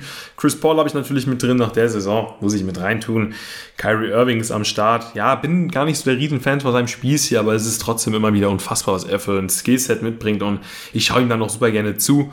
Ähm, ja, also Kyrie, Kyrie muss da mit rein, ist ein absoluter Superstar. Damien Lillard hat mir bei Olympia jetzt tatsächlich nicht so gut gefallen, aber ja, er hat dann da natürlich auch so ein bisschen die Leaderrolle gehabt und was er ja, Jahr für Jahr bei den Blazers leistet. Deswegen, Dame ist am Start, Dame Time, ja, die Uhr ist, ist mit dabei. Und Luka Doncic natürlich. Also ich habe ihn jetzt zu den Point Guards getan. Ähm, ja, ich denke, zu Doncic muss ich jetzt nicht so viel zu sagen. Die meisten werden ihn schon mal gehört haben. äh, ja, also genau. Drew Holiday vielleicht für den einen oder anderen Überraschung. Ich denke, mit den anderen gehen die meisten mit. Genau, ja, da habe ich äh, habe ich es relativ ähnlich, aber ich habe äh, Drew Holiday, obwohl er jetzt äh, in Finals wirklich geglänzt hat und in Playoffs, ich habe ihn jetzt äh, also da nicht drin. Ich habe äh, aber Trey Young habe ich noch mit drin, weil das hat mir doch wirklich unheimlich oh, ja. unheimlich gut gefallen. Ich hatte ihn auch in meinem All NBA Team. Äh, und es hat mir einfach jetzt äh, diese die Playoffs vor allem noch mal so viel besser gefallen und ich habe vor den Playoffs immer gedacht, der wird bestimmt von jeder Defense, äh, von jeder Offense da ausgeguckt und wird attackiert. Und die haben es auch relativ gut geschafft, die Hawks, ihn zu verstecken. Und was der da abgeliefert hat in den Playoffs, das war also aller Ehren wert. Deswegen habe ich ihn da jetzt über True Holiday, der natürlich defensiv viel besser ist, äh, habe ich da aber Trey Young mit drin. Ja, aber doch absolut legitime Anwärter. Also, was Trey Young in den letzten Jahren gemacht hat, also dass er überhaupt mal da hinkommt, wo er jetzt ist, das, äh, da hätten, glaube ich, die meisten nicht mit gerechnet. Deswegen, ja, bin, bin gespannt, wo die Reise mit ihm noch, mit ihm noch ja, hingeht. waren ja die Hawks auch erst das erste oder zweite Team, glaube ich, in der NBA-Geschichte, die ohne All-Star in den Conference Finals waren. Durchaus überraschend natürlich, aber verdient haben sie ja, also die Sixers geschlagen, auswärts auch noch im letzten Spiel, ja, und ja, Chris Paul, da tue ich mir immer so ein bisschen schwer. Ne? Die Stats sind ja jetzt nicht mehr so da, aber bei ihm ist es halt dieser Impact ja auch abseits des Courts und im Lockerroom und was er da alles ausstrahlt und was die da alles lernen von ihm, da die Mitspieler und wie er halt dann in den entscheidenden Momenten das Spiel äh, kontrolliert, an sich reißt. Deswegen braucht er da gar nicht so diese überragenden Stats, dass er da mit dabei ist. Absolut. Ja, was bei mir jetzt Absolut. noch anders ist, ich hatte Luka Doncic als Shooting Guard Und ich hatte dann bei mir Oh ja, eigentlich da als wir's. allerersten auf der Liste, deswegen war ich jetzt ein bisschen überrascht. Äh, hast du den als Shooting Guard? Weil ich habe also als die absolute Nummer 1 auf Point Guard Steph Curry. Hast du den als Shooting Guard wahrscheinlich? Ich habe, ach so, ja, du sagst, Steph Curry habe ich jetzt tatsächlich vergessen. Ah. Das, ich habe die ganze, ich habe die ganze Zeit überlegt, wer, wer, wer fehlt auf der Liste. Ähm, habe dann ja, mehr oder weniger die ersten genommen, die mir in den Sinn kommen. Aber ja, natürlich, ich bin ein großer Steph Curry Fan.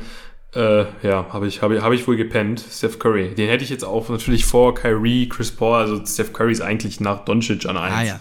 Äh, muss, ich, muss, ich, muss ich mich korrigieren. Ich habe die ganze, hab die ganze Zeit schon gedacht, irgend, irgendeiner Ah, fehlt. Da sagt er alles Ähm, aus über aber- Steph Curry, den Curry- brauchen wir gar nicht mehr erwähnen. Der ist sowieso mit dabei. Ne? Ich wahrscheinlich, genau.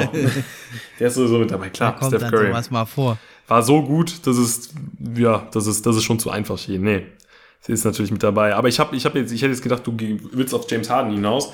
Den habe ich nämlich, den habe ich tatsächlich bei den Shooting Guards. Da habe ich nämlich überlegt, hm, kommt der auch noch mit in die Point Guards, aber das nehme ich jetzt schon mal vorweg. James Harden ist bei mir bei den Shooting Guards. Ja, soll ich direkt mal weitermachen, wenn ich Genau, sonst noch habe? weiter.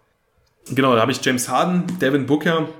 Ähm, ja, also James Harden, ne, muss man ich meine, ich fand, ich fand, dass er es echt extrem gut gemacht hat in seiner neuen Rolle. Haben ihm ja auch nicht viele zugetraut, dass er, ja, da so ein, so ein Playmaker, so ein, so ein Teamplayer dann doch auch wird, dass er sich so gut anpassen kann. Also hat mir extrem gut gefallen.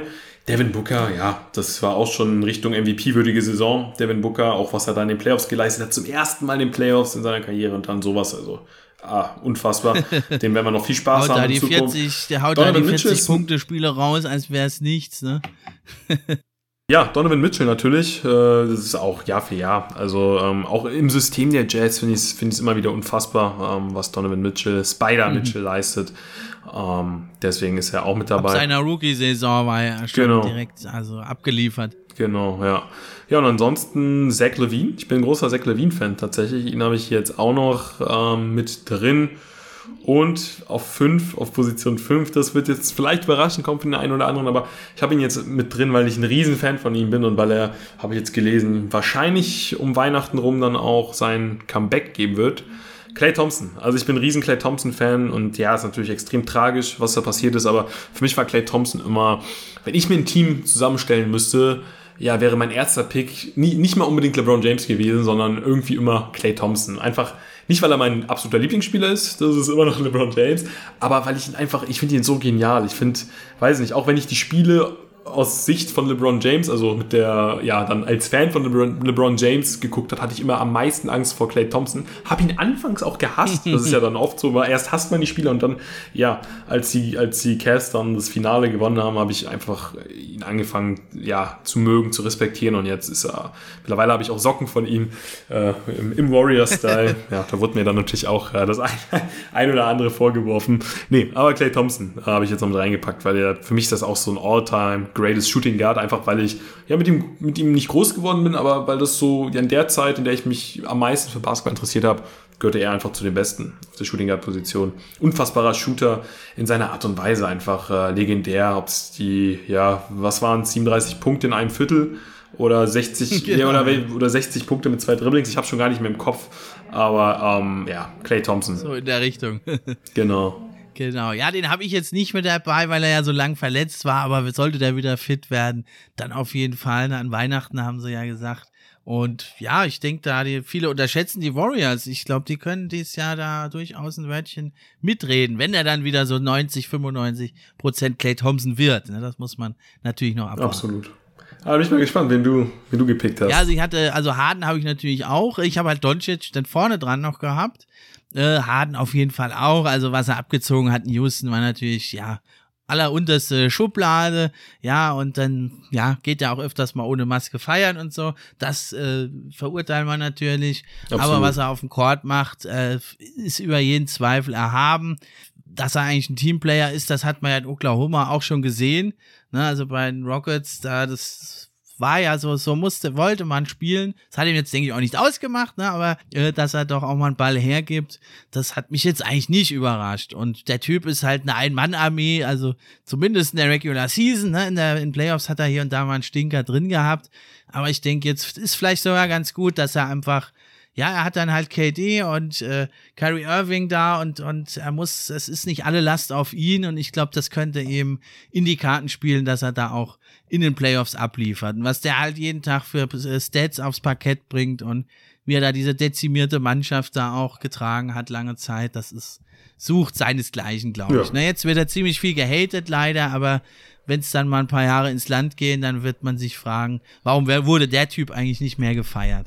Gehe ich komplett mit. Das ist doch ja, eine optimale Zusammen Zusammenfassung, dem ist eigentlich nichts mehr zuzufügen. Ja, Booker habe ich auch dann. Äh, ja, was, was ihm vielleicht noch fehlt, so zum super Megastar oder MVP-Kaliber, ist so der Dreier aus dem Dribbling. Das würde ich mir mal wünschen, dass er den vielleicht diese Saisons auch mal zeigt. Sonst hat er ja alles, das komplette Paket, Nerven aus Stahl, haut da die, die bricht da die Punkte-Rekorde, äh, ob es die Finals sind, ob es gegen die Lakers geht, das ist dem eigentlich völlig egal.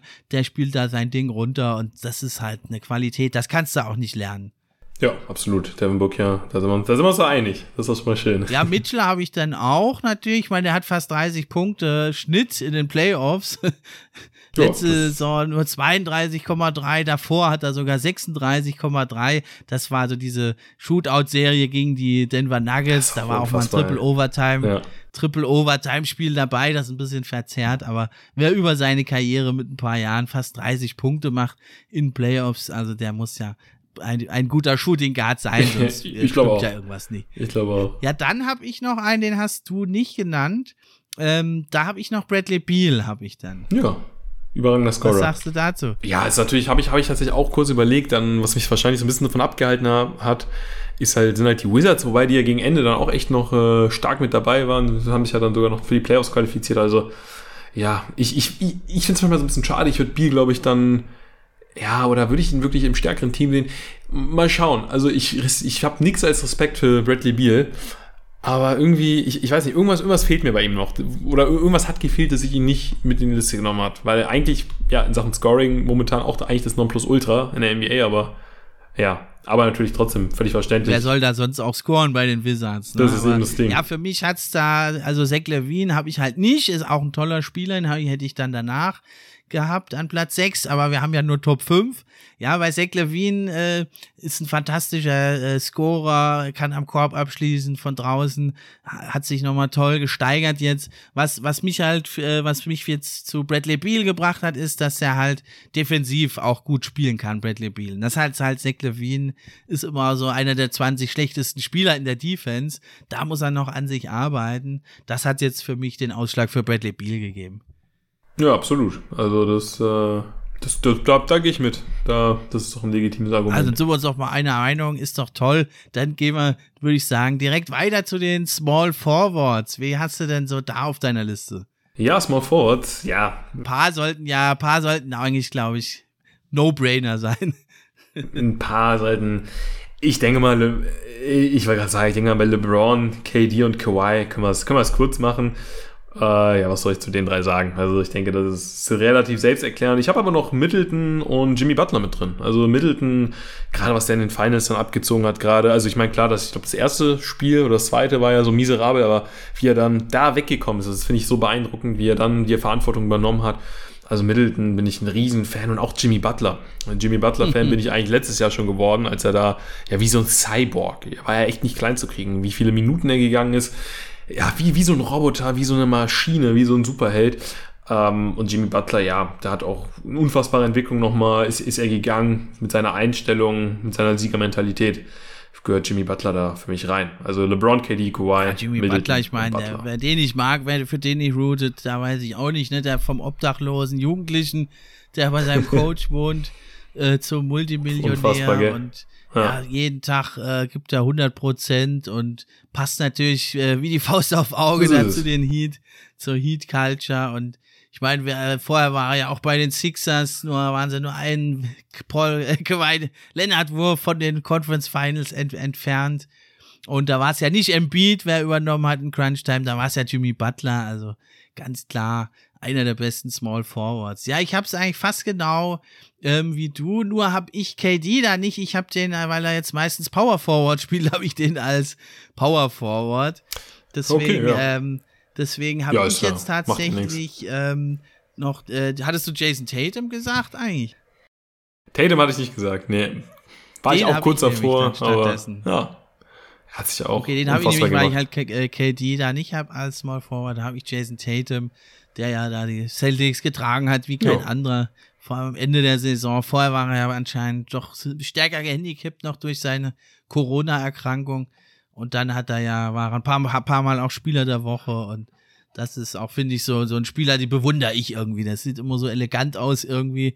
Das Dribbling könnte er noch ein bisschen verbessern, aber das ja. hat also sehr vieles Hand und Fuß, was er da trägt. Ja, also in Sachen Scoren auf jeden Fall auch äh, absolute Elite. Was mir noch ein bisschen, also ich fand jetzt zum Beispiel bei Olympia ist mir aufgefallen, dass er da zum Teil, wobei ich ihn da jetzt auch ein bisschen in Schutz nehme, ich habe so ein bisschen die Vermutung, dass er da auch so ein bisschen grünes Licht von Greg Popovich hatte oder das auch so ein Stück weit seine Rolle war. Er hat da schon sehr viele Würfe genommen oder den Ball jetzt nicht so gern abgegeben, aber ich meine, er ist ein Superstar, er ist ein Scorer, deswegen will ich ihm das äh, ja jetzt nicht äh, negativ äh, oder dann will ich das nicht zu negativ ins Gewicht fallen lassen, zumal das, ja, das war jetzt die Olympischen Spiele, ist nochmal ein Unterschied zur NBA.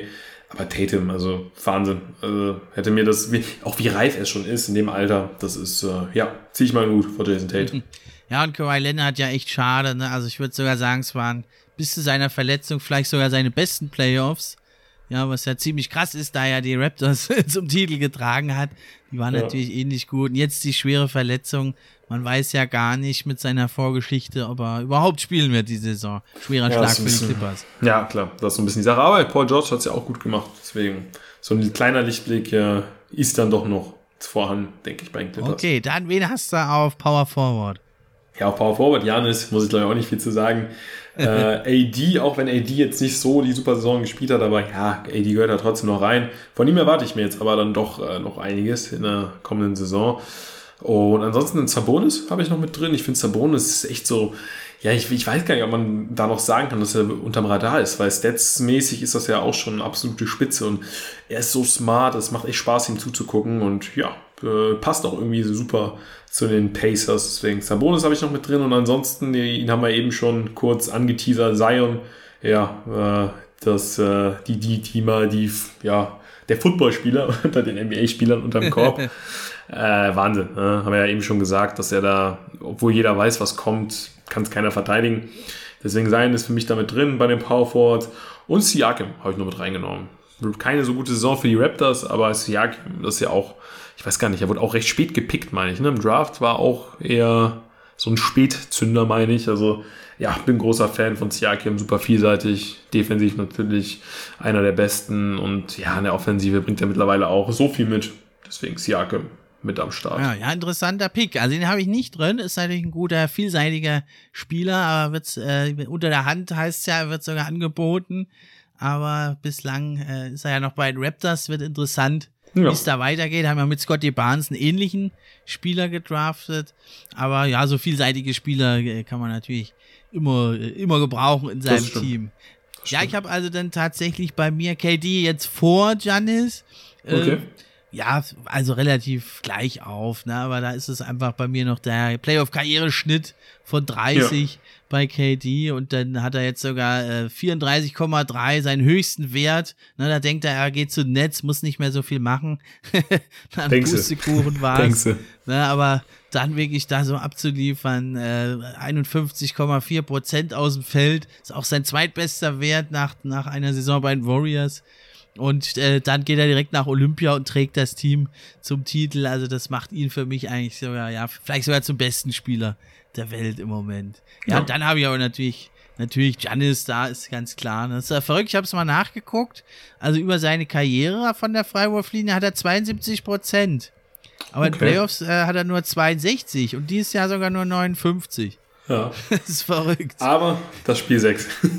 das finde ich, müsste man da noch so in, in Klammern schreiben. In Klammern Spiel 6, genau. 19. Vielleicht ist genau. das ja jetzt die Trendwende, aber es ist ja, unglaublich. Er hat in den er hat 57% Field Goals in den Playoffs und 59 von der Freiwurflinie, 2% mehr. Ja. Verrückt.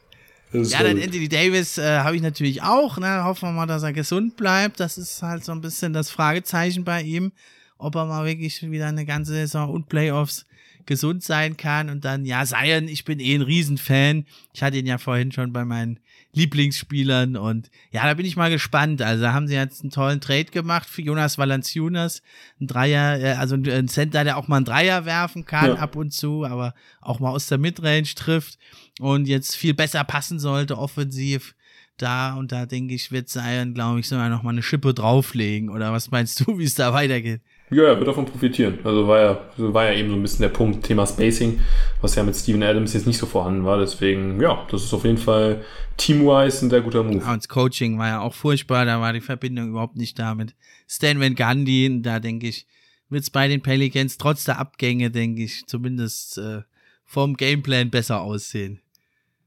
Ja, das dann habe ich, ähm, dann habe ich, also Sabonis habe ich nicht, weil ich halt KD da noch mit drin habe, sonst hätte ich auch Sabonis. Ich habe aber bei mir noch an Nummer 5 den Most Improved Player der letzten Saison, Julius Randle. Wie findest du den? Ja, doch, Julius Randle hätte man, hätte ich auch noch mit reinpacken können. Ähm, hat dann natürlich in den Playoffs ein bisschen enttäuscht. Hä? Das finde ich, da hätte ich mir dann, ja, da habe ich dann zum ersten Mal, ich meine, ich habe die Zahlen natürlich über die Saison verfolgt, habe nicht so viele Spiele oder kaum Spiele live von den Knicks gesehen, deswegen ja, war, bin ich natürlich dann mit hohen Erwartungen in die, in, in die Playoffs äh, ähm, gestartet, was Julius Randle anbelangt. Habe ihn dann zum ersten Mal die Saison live gesehen und wurde dann natürlich direkt mit so einem, ich weiß gar nicht, das erste Spiel oder haben sie das erste sogar gewonnen? Ich weiß gar nicht mehr. Ich glaube, das zweite haben sie gewonnen, aber ich glaube, im ersten Spiel Zweite. hat er schon, ja genau, hat er schon extrem underperformed. Und da war ich natürlich so ein bisschen enttäuscht. Ich weiß natürlich, dass er mehr kann, aber die Frage ist halt so ein bisschen ab dem Punkt, wo die Teams sich ja auf ihn fokussieren können, sich ja speziell für ihn vorbereiten können, mehr Zeit haben, so ein bisschen die Frage, ob er da dann ja das Zeug hat zu performen. Aber er kann es ja in der nächsten Saison besser machen. Also die Knicks, äh, wer weiß. Ne? Also den traue ich schon zu, dass sie wieder in die Playoffs gehen und ja, natürlich, Julius Randle ist völlig zu Recht Most Improved Player geworden. Also das, und gegen Ende wurde es ja dann noch besser ich glaube, die Hawks waren einfach dann in der Breite das bessere Team. Das lag nicht an Julius Randle. Ja, er war auch das erste Mal in den Playoffs. Ja, er ist zwar schon 26, aber hatte auch noch keine Erfahrung. Dann war es auch ein perfekt abgestimmter Gameplan der Hawks, ja, wie in der nächsten Serie gegen die Sixers ja auch, ne? Also, die haben da richtig gut äh, einen Gameplan gehabt. Und ja, bei Randall ist so ein bisschen, ja, ist nicht so ganz so effizient. Da hat zwar seine 24 Punkte, 10 Rebounds, 6 Assists, also immer nah, schnuppert immer jeden Abend am Triple-Double. Aber er hat natürlich halt dann die, die Offense da ziemlich alleine getragen mit RJ Barrett. Und jetzt dieses Jahr hat er ja viel mehr Verstärkung. Also da haben sie ja mit Fournier und Kemba Walker also doch offensiv Leute geholt. Und dann denke ich, wird er auch mehr Raum haben und ich denke, dass er vielleicht sogar noch mal einen Schritt wieder nach vorne macht, der Julius Randle und noch effektiver wird. Ne? Das fehlt oh. ihm ja so ein bisschen noch. Aber ich, ich finde es halt, es ist geschuldet diesem, dass dann halt äh, er wirklich die Offense fast alleine trägt. Ich denke auch. Also ich glaube auch, dass er ähm, ja dann auch weiß, hier, dann gehe ich halt statsmäßig ein bisschen runter, aber dafür ist das Team noch besser. Also ich denke, da ist er smart genug, das, das einzuordnen. Gerade wenn, genau. gerade mit einem Kemba Walker in den eigenen Reihen. Genau. Und es muss ja dann gar nicht mehr der Prime Kemba Walker sein, der ist es, den gibt's wohl nicht mehr, aber ja, nee. das ist auch ein etwas schwächerer Kemba Walker, ist schon ziemliches Upgrade für die Knicks auf Point Guard, würde ich mal sagen. Absolut. Ja, was äh, Rendel jetzt für mich noch über Sabonis gehoben hat, auch ein ganz toller Spieler, den hast du auch völlig zu Recht ausgewählt. Da ist halt für mich, hat äh, Randall drüber gehoben, dass er halt doch defensiv auch ziemlich stark ist. Das ist ja Sabonis nicht, außer beim Rebound. Aber da kann ja auch Sabonis sich noch steigern. Und man hört ja bei Sabonis, dass er am Dreier arbeitet in der Offseason. Den oh. hat er ja noch nicht in seinem Repertoire. Und wenn er ja, den noch hat, dann ist er, dann ist er nicht mehr zu stoppen, wenn das gelingen sollte, weil am Korb und in der Mitte Midrange kannst du eigentlich nichts machen gegen Sabonis. Und wenn er den Dreier noch auspackt, und ich denke eh, die Pacers, ja, die unterschätzt man immer so ein bisschen. Ich glaube, mit Rick Carlisle jetzt die Pacers, das wird auf jeden Fall eine mega krasse Offense werden. Ja, also die Pacers ist immer so ein Team, was man nie auf dem Zettel hat, aber die immer mit dabei sind. Also selten, dass die Pacers mal so eine richtig miserable Saison haben. Ne? Also die haben da wirklich ein extrem gutes Konzept, was sie, was sie da fahren in Indiana. Okay, dann kommen wir noch jetzt zum Abschluss der Sendung zu unseren Top 5 Centern in der NBA. Da bin ich auch mal gespannt, wen du da noch im Köcher hast.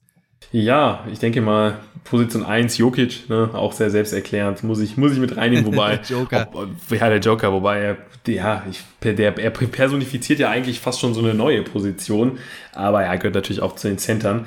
Äh, Rudi Gobert natürlich mit am Start als Rim Protector, Brook Lopez, ich bin ein riesen Brook Lopez-Fan, also was er da auf einmal ja von der Dreierlinie abgerissen hat, von jetzt auf gleich, unfassbar. Bin, Splash ich, Mountain. Ich, wenn, ich, wenn ich mir einen Center aussuchen könnte, ich würde ich würd tatsächlich Lopez nehmen. Ja. Der eine oder andere jetzt mit den Augen rollen, aber ich, Lopez ist irgendwie so mein Liebling da aus der Liste. Joel Embiid natürlich, ne, hat eine super Saison gespielt, natürlich unglücklich dann gegen die äh, Hawks am Ende ausgeschieden, aber ähm, das war schon eine deutliche Steigerung, auch so vom Mindset. Ne? Es war nicht mehr dieser, ja, äh, also er hatte ich, ich, ja, vom Kopf her sein Game auch echt äh, angepasst. Also es war nicht mehr einfach nur dieses, also natürlich ist immer noch diese pure Dominanz, das belegen ja auch die Zahlen, aber da kam auch hin und wieder mal dann so ein smarter Kickout nach draußen. Also das war schon viel, viel harmonischer als in den letzten Jahren. Und dann hat, hatte ich die Wahl zwischen, habe ich was länger noch zwischen Bam Adebayo und Clint Capella überlegt, habe mich dann am Ende für Bam Adebayo entschieden, weil er noch ein Tick vielseitiger ist als, als Clint Capella. Capella ist da vom Spielertyp sehr nah an Gobert, deswegen habe ich mich für Bam entschieden. Ja, war jetzt ja, nicht so die super Saison für die Heat ist vielleicht ein bisschen übertrieben, ne? weil ähm, ich glaube, die Erwartungen waren noch sehr hoch nach den Finals im letzten Jahr. Aber Bam ja, hat natürlich. ja, und zumal, ich meine, das muss man Bam ja auch zugute halten. Er muss ja sein Niveau auch erstmal halten, das hat er gemacht und äh, extrem vielseitig. Ähm, vielleicht kommt noch der Dreier hinzu, dass der auch regelmäßig fällt, dann haben wir da echt ein Wahnsinn-Center in der NBA. Ja, das sind meine fünf. Bin ich mal bei dir gespannt. ja, also äh, teilweise haben wir gleich, teilweise wieder unterschiedlich. Okay. Ja, aber es macht es ja auch so interessant. Also ja. Embiid habe ich sogar an eins. Ich habe mal hier eine ganze Folge gemacht, warum ich Embiid als MVP sehe. Dann hat er sich verletzt kurz nach der Folge. Das war hängt wie so ein Fluch hier über ja, diesen Podcast, das dass immer wen ich als MVP auserkoren habe, dann war es Harden okay. und dann LeBron, alle haben sich dann postwendend verletzt, deswegen halte ich mich da ein bisschen bedeckt nächste Saison. ja, so Jokic, Embiid hier, äh, da habe ich dann Jokic an zwei, Embiid an eins, das sind aber äh, wirklich Details. Dann habe ich natürlich Rudi Gobert, ja, ist ja immer so ein bisschen umstritten, aber ja, diese defensiven Zahlen, die lügen halt einfach nicht. Dann habe ich aber, dann haben wir Abweichungen. Dann habe ich nämlich an Nummer 4 schon den Jonas Valenciunas. Okay. Den habe ich da, ja. Den hast du äh, nicht genannt. Hattest du den so in einem erweiterten Kreis? Nee, tatsächlich nicht. Also, ja, nee, tatsächlich nicht. Hatte ich jetzt nicht im erweiterten Kreis. Liegt vielleicht auch so ein bisschen daran, dass die Grizzlies für mich auch immer so ein bisschen unterm Radar sind. Jetzt mit Jamo Rand äh, habe ich sie wieder mehr auf dem Schirm, aber ja, nee, hat natürlich eine super Saison gespielt, aber gut, dass du es sagst. Valanciunas hatte ich, hatte ich nicht so auf dem Schirm. Also hat jetzt auch seine beste Saison bisher gespielt. Da ist 29, 17 Punkte, 12,5 Rebounds. Ja, und äh, hat jetzt gezeigt, er kann Dreier auch treffen. Er nimmt zwar jetzt erstmal nur einen pro Spiel, wird aber, denke ich, extrem ansteigen und der hat halt äh, wirklich auch da bei den On- und Off-Stats, wenn man guckt, da hat er sehr gute Werte, da ist er also pro 100 Possessions äh, macht das Team dann 6,5 Punkte mehr mit ihm auf dem Feld. Was besonders interessant ist, äh, sowohl offensiv als auch defensiv, ja, das ist so dieses Two-Way-Game und dass er halt einen, einen Dreier hat, das hat ihn für mich da äh, so ein bisschen höher gerückt nochmal. Und das gleiche gilt eigentlich für die ja. nächsten Spieler. Da habe ich nämlich Carl Anthony Towns. Ja, er hat jetzt mit dem Team halt noch nicht so einen Erfolg. Ja, aber er ist natürlich äh, offensiv natürlich unglaublich und ich finde Sven auch immer ein bisschen unterschätzt. Das ist so für mich einer der besten Shooting Big Men überhaupt eigentlich, weil der nimmt mehr als sechs Dreier pro Spiel als Center, trifft fast 39 Prozent und ist also richtig stark in der Offensive. Bei ihm ist es halt die Defensive, die so ein bisschen Bauchschmerzen macht, aber das gilt da fürs ganze Team. Wie findest du den Towns? Ja, ist natürlich ein überragender Spieler. Ich glaube, was ihm so ein bisschen im Weg steht, ist halt der Teamerfolg. Ja, mhm. Ich glaube, wenn Towns da äh, mehr vorzuweisen hätte, wäre er in ganz anderen Sphären unterwegs, weil ich glaube, vom Talent ist es einer, ist es, vom Talent kann er sogar der beste Center der Liga sein, aber der Teamerfolg ist, glaube ich, bei ihm so ein bisschen das, das große Problem. Weshalb, äh, ja, wir ihn jetzt vielleicht nicht ganz oben genau, haben. Genau, ja, aber macht also fast 25 Punkte, 10,6 Rebounds, 4,5 Assists. Na, aber ja, wie du sagst, immer so ein bisschen unterm Radar sind auch immer ganz spät natürlich die Timberwolves-Spiele.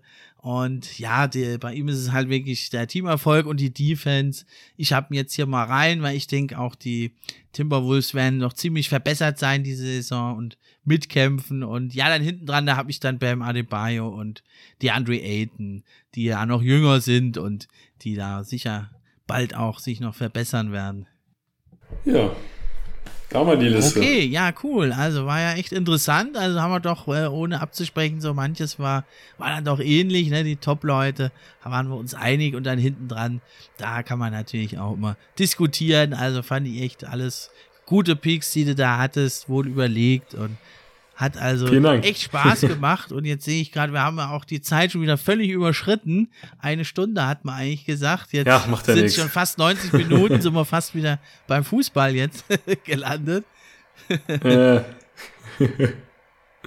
Nee, aber hat echt, hat echt Spaß gemacht. Vielen, vielen Dank nochmal, Steffen. Ja, danke, dass du da warst. War echt eine coole Folge und ich glaube, wir haben dann unseren Hörern auch ein bisschen was bieten können hier in dieser NBA-losen Zeit. Ne? Ich hoffe. Ich fand es jetzt gar nicht mal Ich so schlecht. Es ging ja Schlag auf Schlag. Also erst die kurze Saison, dann die Playoffs, die Finals, dann war gleich Draft, dann war Olympia, jetzt war Free Agency, Summer League. Find's gar nicht mal schlecht jetzt, dass man mal so ein bisschen durchholen kann und mal so ein paar Best-of-Listen machen. Und das haben wir ja heute auch gemacht.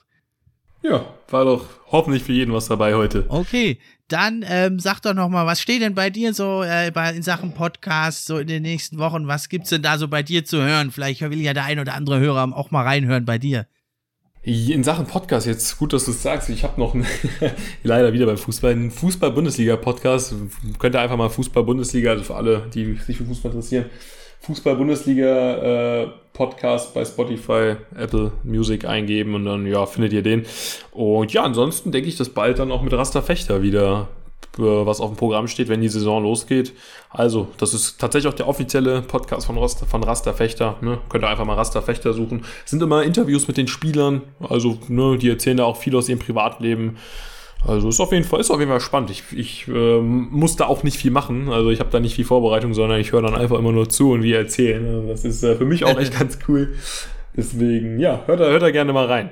Also Rasterfechter Podcast, das steht so auf dem Ja, Programm. also cool. Hört da mal rein, ne? Der ist da richtig nah dran an den Spielern und dem Team. Können wir ja hier leider als deutsche Podcaster nicht sein bei der NBA. Das war's dann also von uns. Macht's gut. Ich bin raus. Ciao, ciao. Der Pod für die Fans dir die Gerüchte, die News und die Trends. Mit wechselnden Gästen, natürlich die besten, sind wir am Diskutieren. Spieler und Teams am Analysieren. Gib uns doch ein Like und drück Abonnieren.